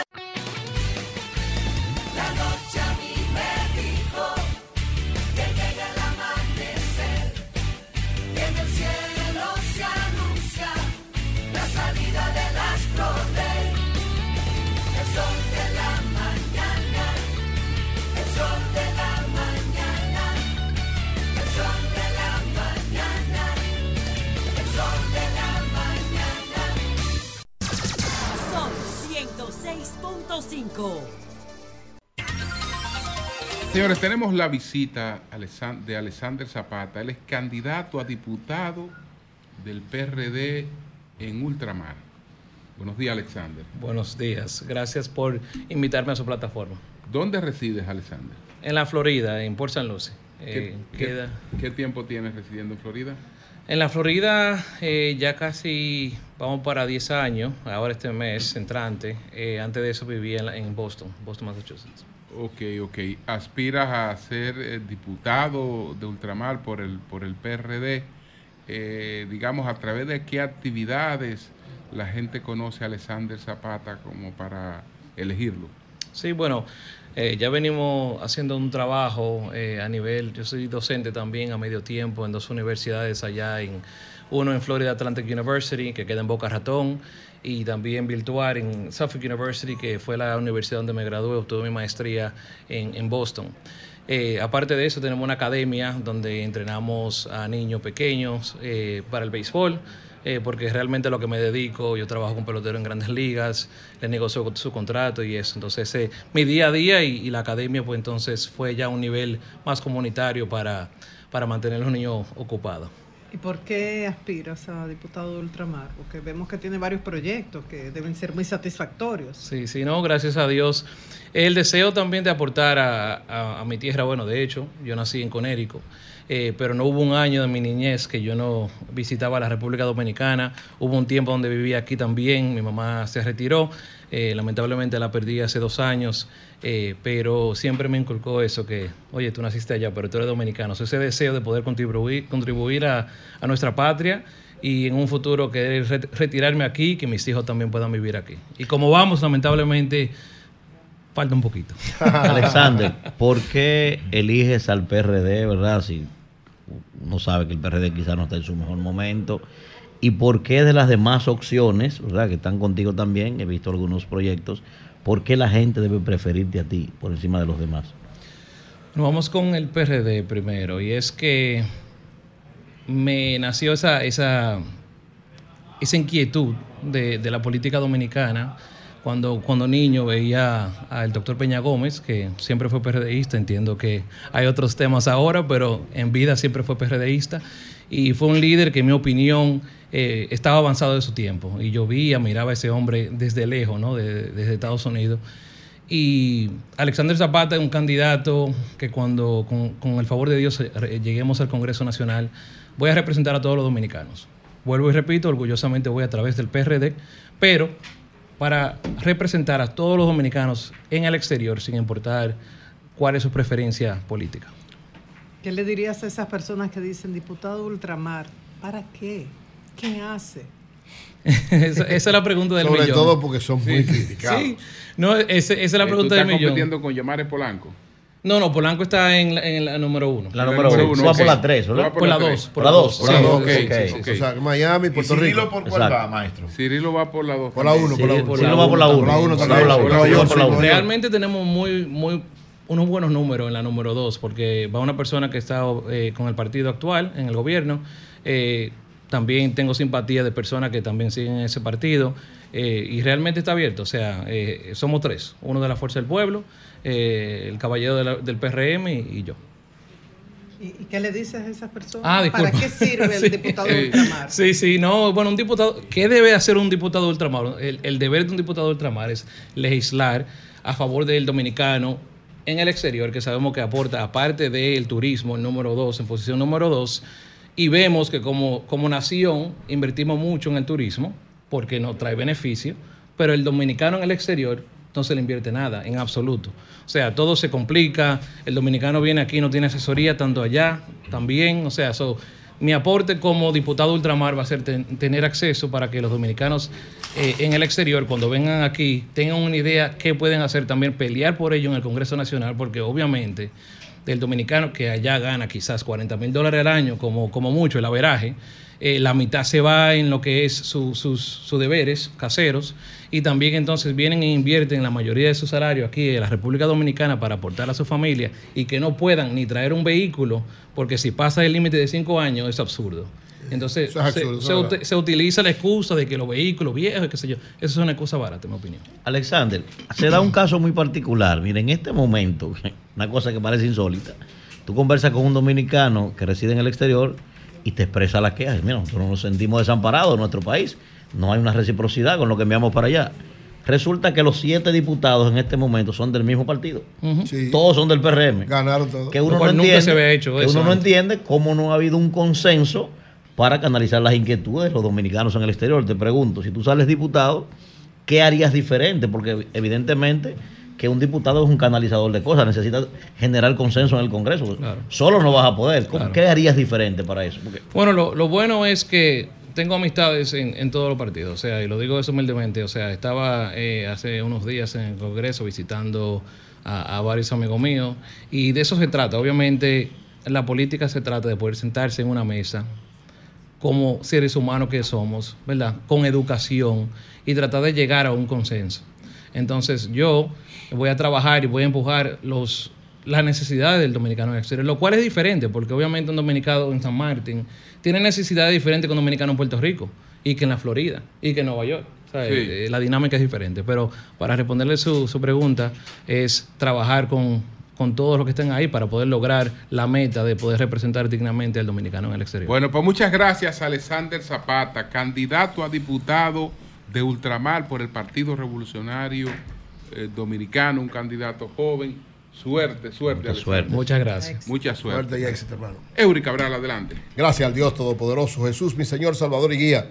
Como siempre, inicio con la palabra de Dios, Isaías 41, 10. No temas porque estoy contigo. No te desalientes, yo soy tu Dios. Te fortaleceré y te sostendré con la diestra de mi justicia. Amén. Miren, Amén. dos cosas muy puntuales, ya estamos prácticamente al final del programa. La primera es darle las gracias a Wanda Sánchez y al equipo de Acroarte que anoche nos invitaron, el equipo de asesores, el consejo de asesores, a una reunión para dar información de lo que va a ser los premios soberanos. Hay muchos Duro. detalles, lógicamente, que no puedo dar, pero va a ser, este premio va a ser uno de los más trascendentes de toda la historia. Cesarito Suárez nos dio una explicación brillante, Cesarito, eh, la forma en cómo ha manejado todo, el equilibrio en cada una de las partes, la búsqueda de todo lo que tiene que ver con un trabajo. Se ha tomado como modelo los grandes premios internacionales, los Oscars, los, el premio Los Nuestros, o sea, todo lo que tiene que ver con premiación para el ritmo, el tiempo y que tengan los resultados del lugar. En esa reunión estuvo Carlos de Martínez, José Cáceres, Emilín Valdera, Maribel Contreras, Alexi Beltré, Carlos Cepeda Suriel, Máximo Jiménez y Eugenio Pérez, es decir, es el equipo de todos los expresidentes y algunas de las personas que ellos invitan para estar ahí. Así que gracias de verdad a Wanda, que está haciendo un extraordinario trabajo al, al frente de Acroarte, y auguro que este será, este premio llenará todas las expectativas y se convertirá en uno de los, de los más trascendentes de toda la historia.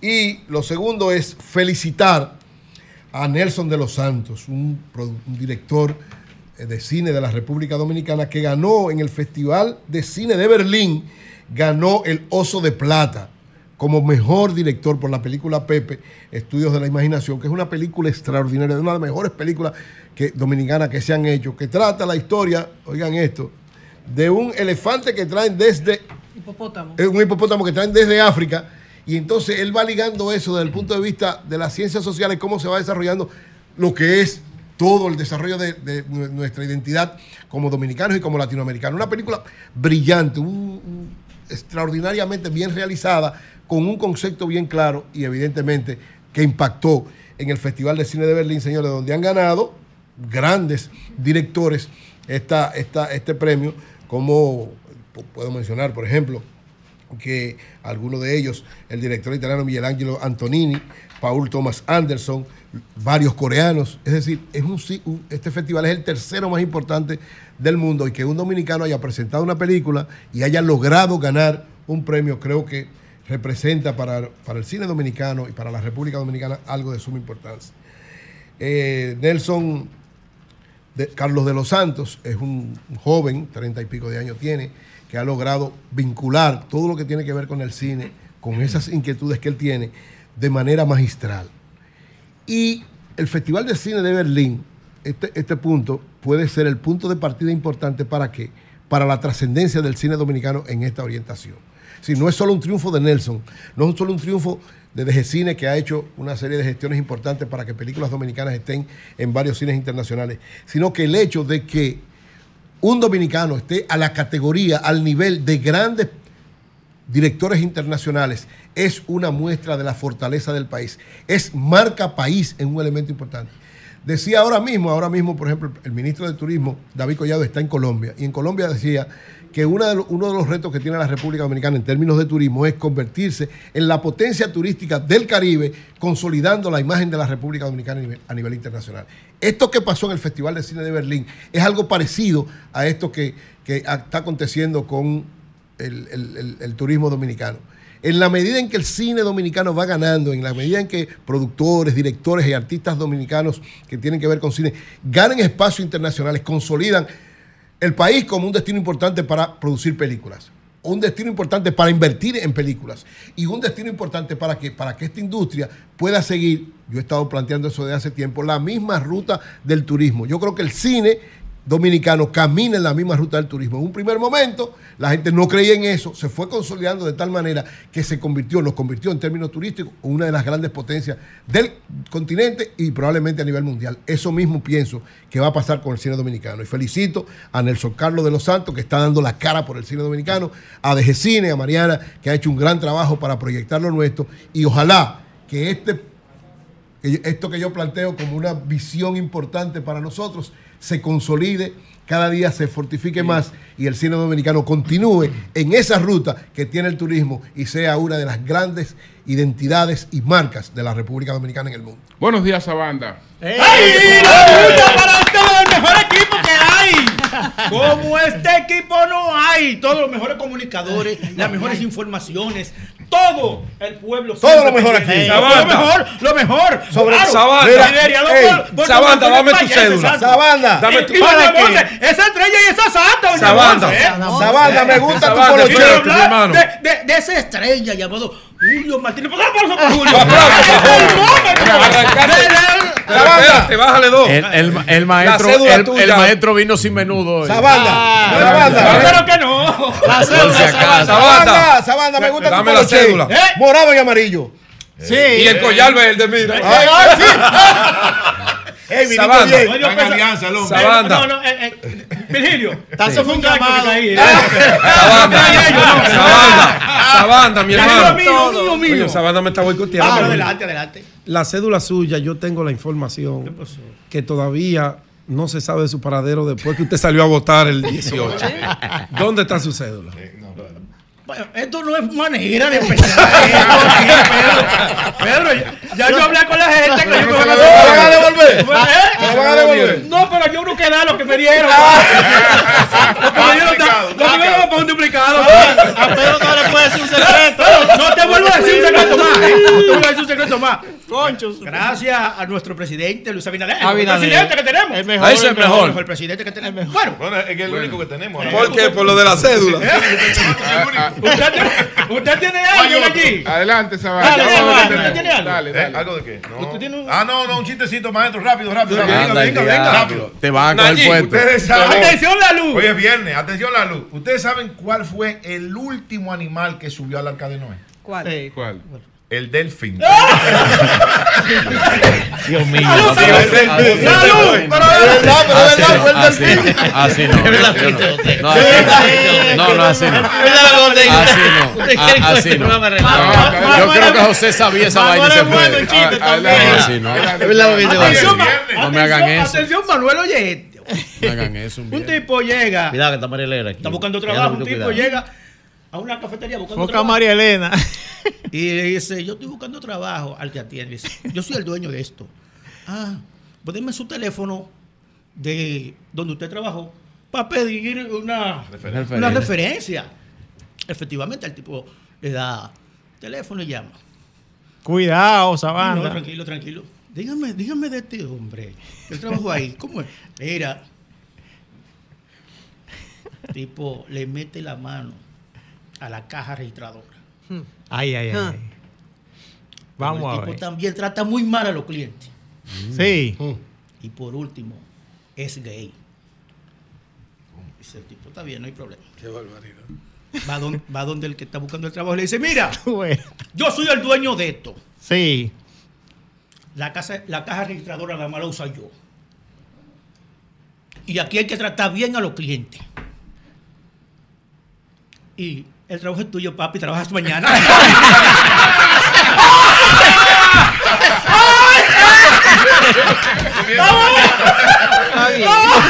Comienza mañana. hombre. Era de. ¡Está bueno! Señor. Mira, dale, le gustó. Mira. Camarada, hombre, que le de ahí. Camarada, ¿qué le pareció el discurso, camarada? El discurso, ¿qué le, qué le pareció el discurso, camarada? Demasiado cansón. ¿Está cansón el discurso? El coro es ¿qué le pareció? Mira, el, el- el ¿Qué le discurso, pareció? el discurso, eh, le pasó igual que, a Virgilio. A Virgilio le gustó. Porque tú estabas sentado, ¿verdad? Sí. Hubo un tipo que dice, tú no te, tú no te cansas de beber cerveza. Digo yo, mientras te cansas, mientras estés sentado, no. sentado yo bebo y bebo. Mira, ¿Qué le eh, ah, camarada, vamos a enviarle un saludo a los siervos. A los siervos. A los siervos de Dios Un Amén. saludo para Wendy Fría y José Luis Villalona. Sí, sí, Que Dios sí, la bendiga. Sí, que son, Sí. Bendiciones. son del siempre Señor. oyentes y televidentes del sol de la mañana. El coro, el Martín. coro, ¿qué le pareció? Márqueme Oye, ahí, oye, Mariana. este televidente del mejor programa, Martín, porque Sí. tú, tú lo pones muy suave. Un, dos, tres. ¿Qué le pareció? La rendición de cuentos y discurso del presidente. ¿Qué le pareció? Lo que dijo la oposición que fue un cliché para marear a la gente. ¿Qué le pareció? Lo largo que el discurso se fue tornando. ¿Qué le pareció? La cara de los legisladores que se estaban orinando. ¿Qué le pareció? Que sin el discurso haber com- comenzado. ¿Qué le pareció? El grupo de oposición que se marcharon. ¿Qué le pareció? La obra realizada que seguirá hacia adelante. ¿Qué le pareció? La crítica del discurso de Leonel Fernández. ¿Qué le pareció? Que si fue verdad que fue un discurso de reelección. ¿Qué le pareció? Que si fue mentira que fue un discurso de rendición. Ay, ¿Qué le pareció? Dime, Pedro, de lo que dijo en su discurso, lo que no dejó de decir. ¿Qué le pareció? Los acostumbrados relajo que en las redes sube Jaime David. ¿Qué le pareció? Que si fue un discurso aburrido, saturado de cifra o canzón. ¿Qué le pareció? Si fue para echarle una vaina al bloque oposición. ¿Qué le pareció? Este sería el último discurso que el presidente pronunció. ¿Qué le pareció? Que dicen los numeritos que la encuesta sacó. ¿Qué le pareció? Resaltó el avance que va el metro de los Alcarrizos. ¿Qué le pareció? Que no dijera de que el perro no deje de ser huevero aunque le quemen el hocico. ¿Qué le pareció? Que aporte a la construcción de un nuevo futuro. ¿Qué le pareció? Que no resaltara si de lápiz o Mozart la para cuál de los dos es maduro. ¿Qué le pareció? Que si fue un discurso de logro interesante. ¿Qué le pareció? ¿Por qué no resaltó Leo Yalín Tecachi? ¿Qué le pareció? Resaltamiento del monorriel de Santiago. ¿Qué le pareció? Que no resaltara el remedio que cura el pecho apretado. ¿Qué le pareció? La promesa de construir más calle y más avenida. ¿Qué le pareció? Que no le dijera al país el por qué al morir soñando le dicen leche batida. ¿Qué le pareció? Su aporte a la salud el presidente también resaltó. ¿Qué le pareció? Que no resaltara los teteos que se arman en la 42. ¿Qué le pareció? Que no dijera nada de lo que la gente esperaba. ¿Qué le pareció? De que tampoco dijera si Romeo grabará con Chimbala. ¿Qué le pareció? Que resaltara si ha sido un gobierno tra- de transparencia. ¿Qué le? Que no le dijera al país que para escuchar un debut hay que tener paciencia. El video que colgó Abel Martínez. La alianza bueno. que si va en bicicleta o va en patines. ¿Qué? Que los piques Rubén Maldonado expresando. ¿Qué? La furia de Leonel que el PRM está donando. ¿Qué? Los resultados de la encuesta es reelige. ¿Qué le pareció? Está claro que el presidente se reelige. ¿Qué le pareció? Y el discurso era una rendición de cuentas, un tempo de Kiko el Crazy. ¿Qué le pareció? O era una película maratónica, una película de Netflix. ¿Qué le pareció? Y como el presidente resaltó su logro alcanzado, ¿Qué le pareció? me pregunto si fue una rendición de cuentas o fue un discurso urbano. Muy duro, Martín muy duro. Mira, pero- Una estrella. Haz- tu- chistecito que ya estamos en Google. Deja algo bueno, Tomando. Ten cuidado. Pero mírate a ver. Tranquilo, camarada. Nada Mírate a ver machista que no, yo termino mal, no me contestes. Los hombres no son como, como empiezan, sino como terminan. Sí, sí, sí, sí. Nada de machista, Ah, nada de eh, machista. Yo estoy empezando ahora. Va a terminar mal. Mira, atención, doña Consuelo, está Atención. Ah, doña Atención, Consuelo. Hugo. Un saludo. Mira, este hombre se va manejando y se le daña la goma en plena autopista Duarte. Ajá. ¿Cómo? Cuidado. Él va caminando y encuentra una casa, toca y le sale una señora. Sí. Muy elegante, por cierto. Le dice, Mm. "Do- eran como las dos y pico de la noche. Doña, se me, eh, el vehículo se me dañó ahí, necesito que un auxilio, algo. Ah, no, no hay problema. Pero yo soy una mujer soltera. Ah, ¿Y Después, qué tiene que ver? pero nada más hay una ¿Qué sola cama. ¿Pero qué está pasando? Ay, cuidado con ese chiste. No, cuidado, tranquilo, tranquilo. cuidado, pero, no hay hay niños. pero no hay una sola cama, camarada. Ten cuidado. ten Mira, cuidado, mira no, que no, le hay menor. No, duerma ahí también, no hay problema, no hay problema. No, no se preocupe, que yo soy veterinario y somos muy serios los veterinarios. Ah, pues está bien, tranquilo. Se acuestan en la misma cama. Cuidado, esa banda. La mujer, sola, muchos años sola, Ay, empieza a pasar la mano. ay. Y el, y el hombre dice, le dije que yo soy veterinario y somos muy serios, ¿eh? La mujer se asusta y quita la mano. Amanece. Amanece tranquilo, no pasó nada. Tipo de veterinario. Son muy serios. Cuando él está bebiendo café, ve que ella tiene muchas gallinas y un solo gallo. Esa banda, Y le cuidado. dice, y le dice, tranquilo, camarada, tranquilo. Atención, Antonio. Muchas gallinas y un solo y un gallo. solo gallo. Y él ve eso y le dice, "Pues, acuérdese que él es un veterinario, él es un hombre serio. Bueno. Y le dice, doña, todas esas gallinas para ese solo gallo, eso no va a tener problema. Dice ella, no, hombre, el gallo veterinario es muy serio. Gracias, señores. Hugo.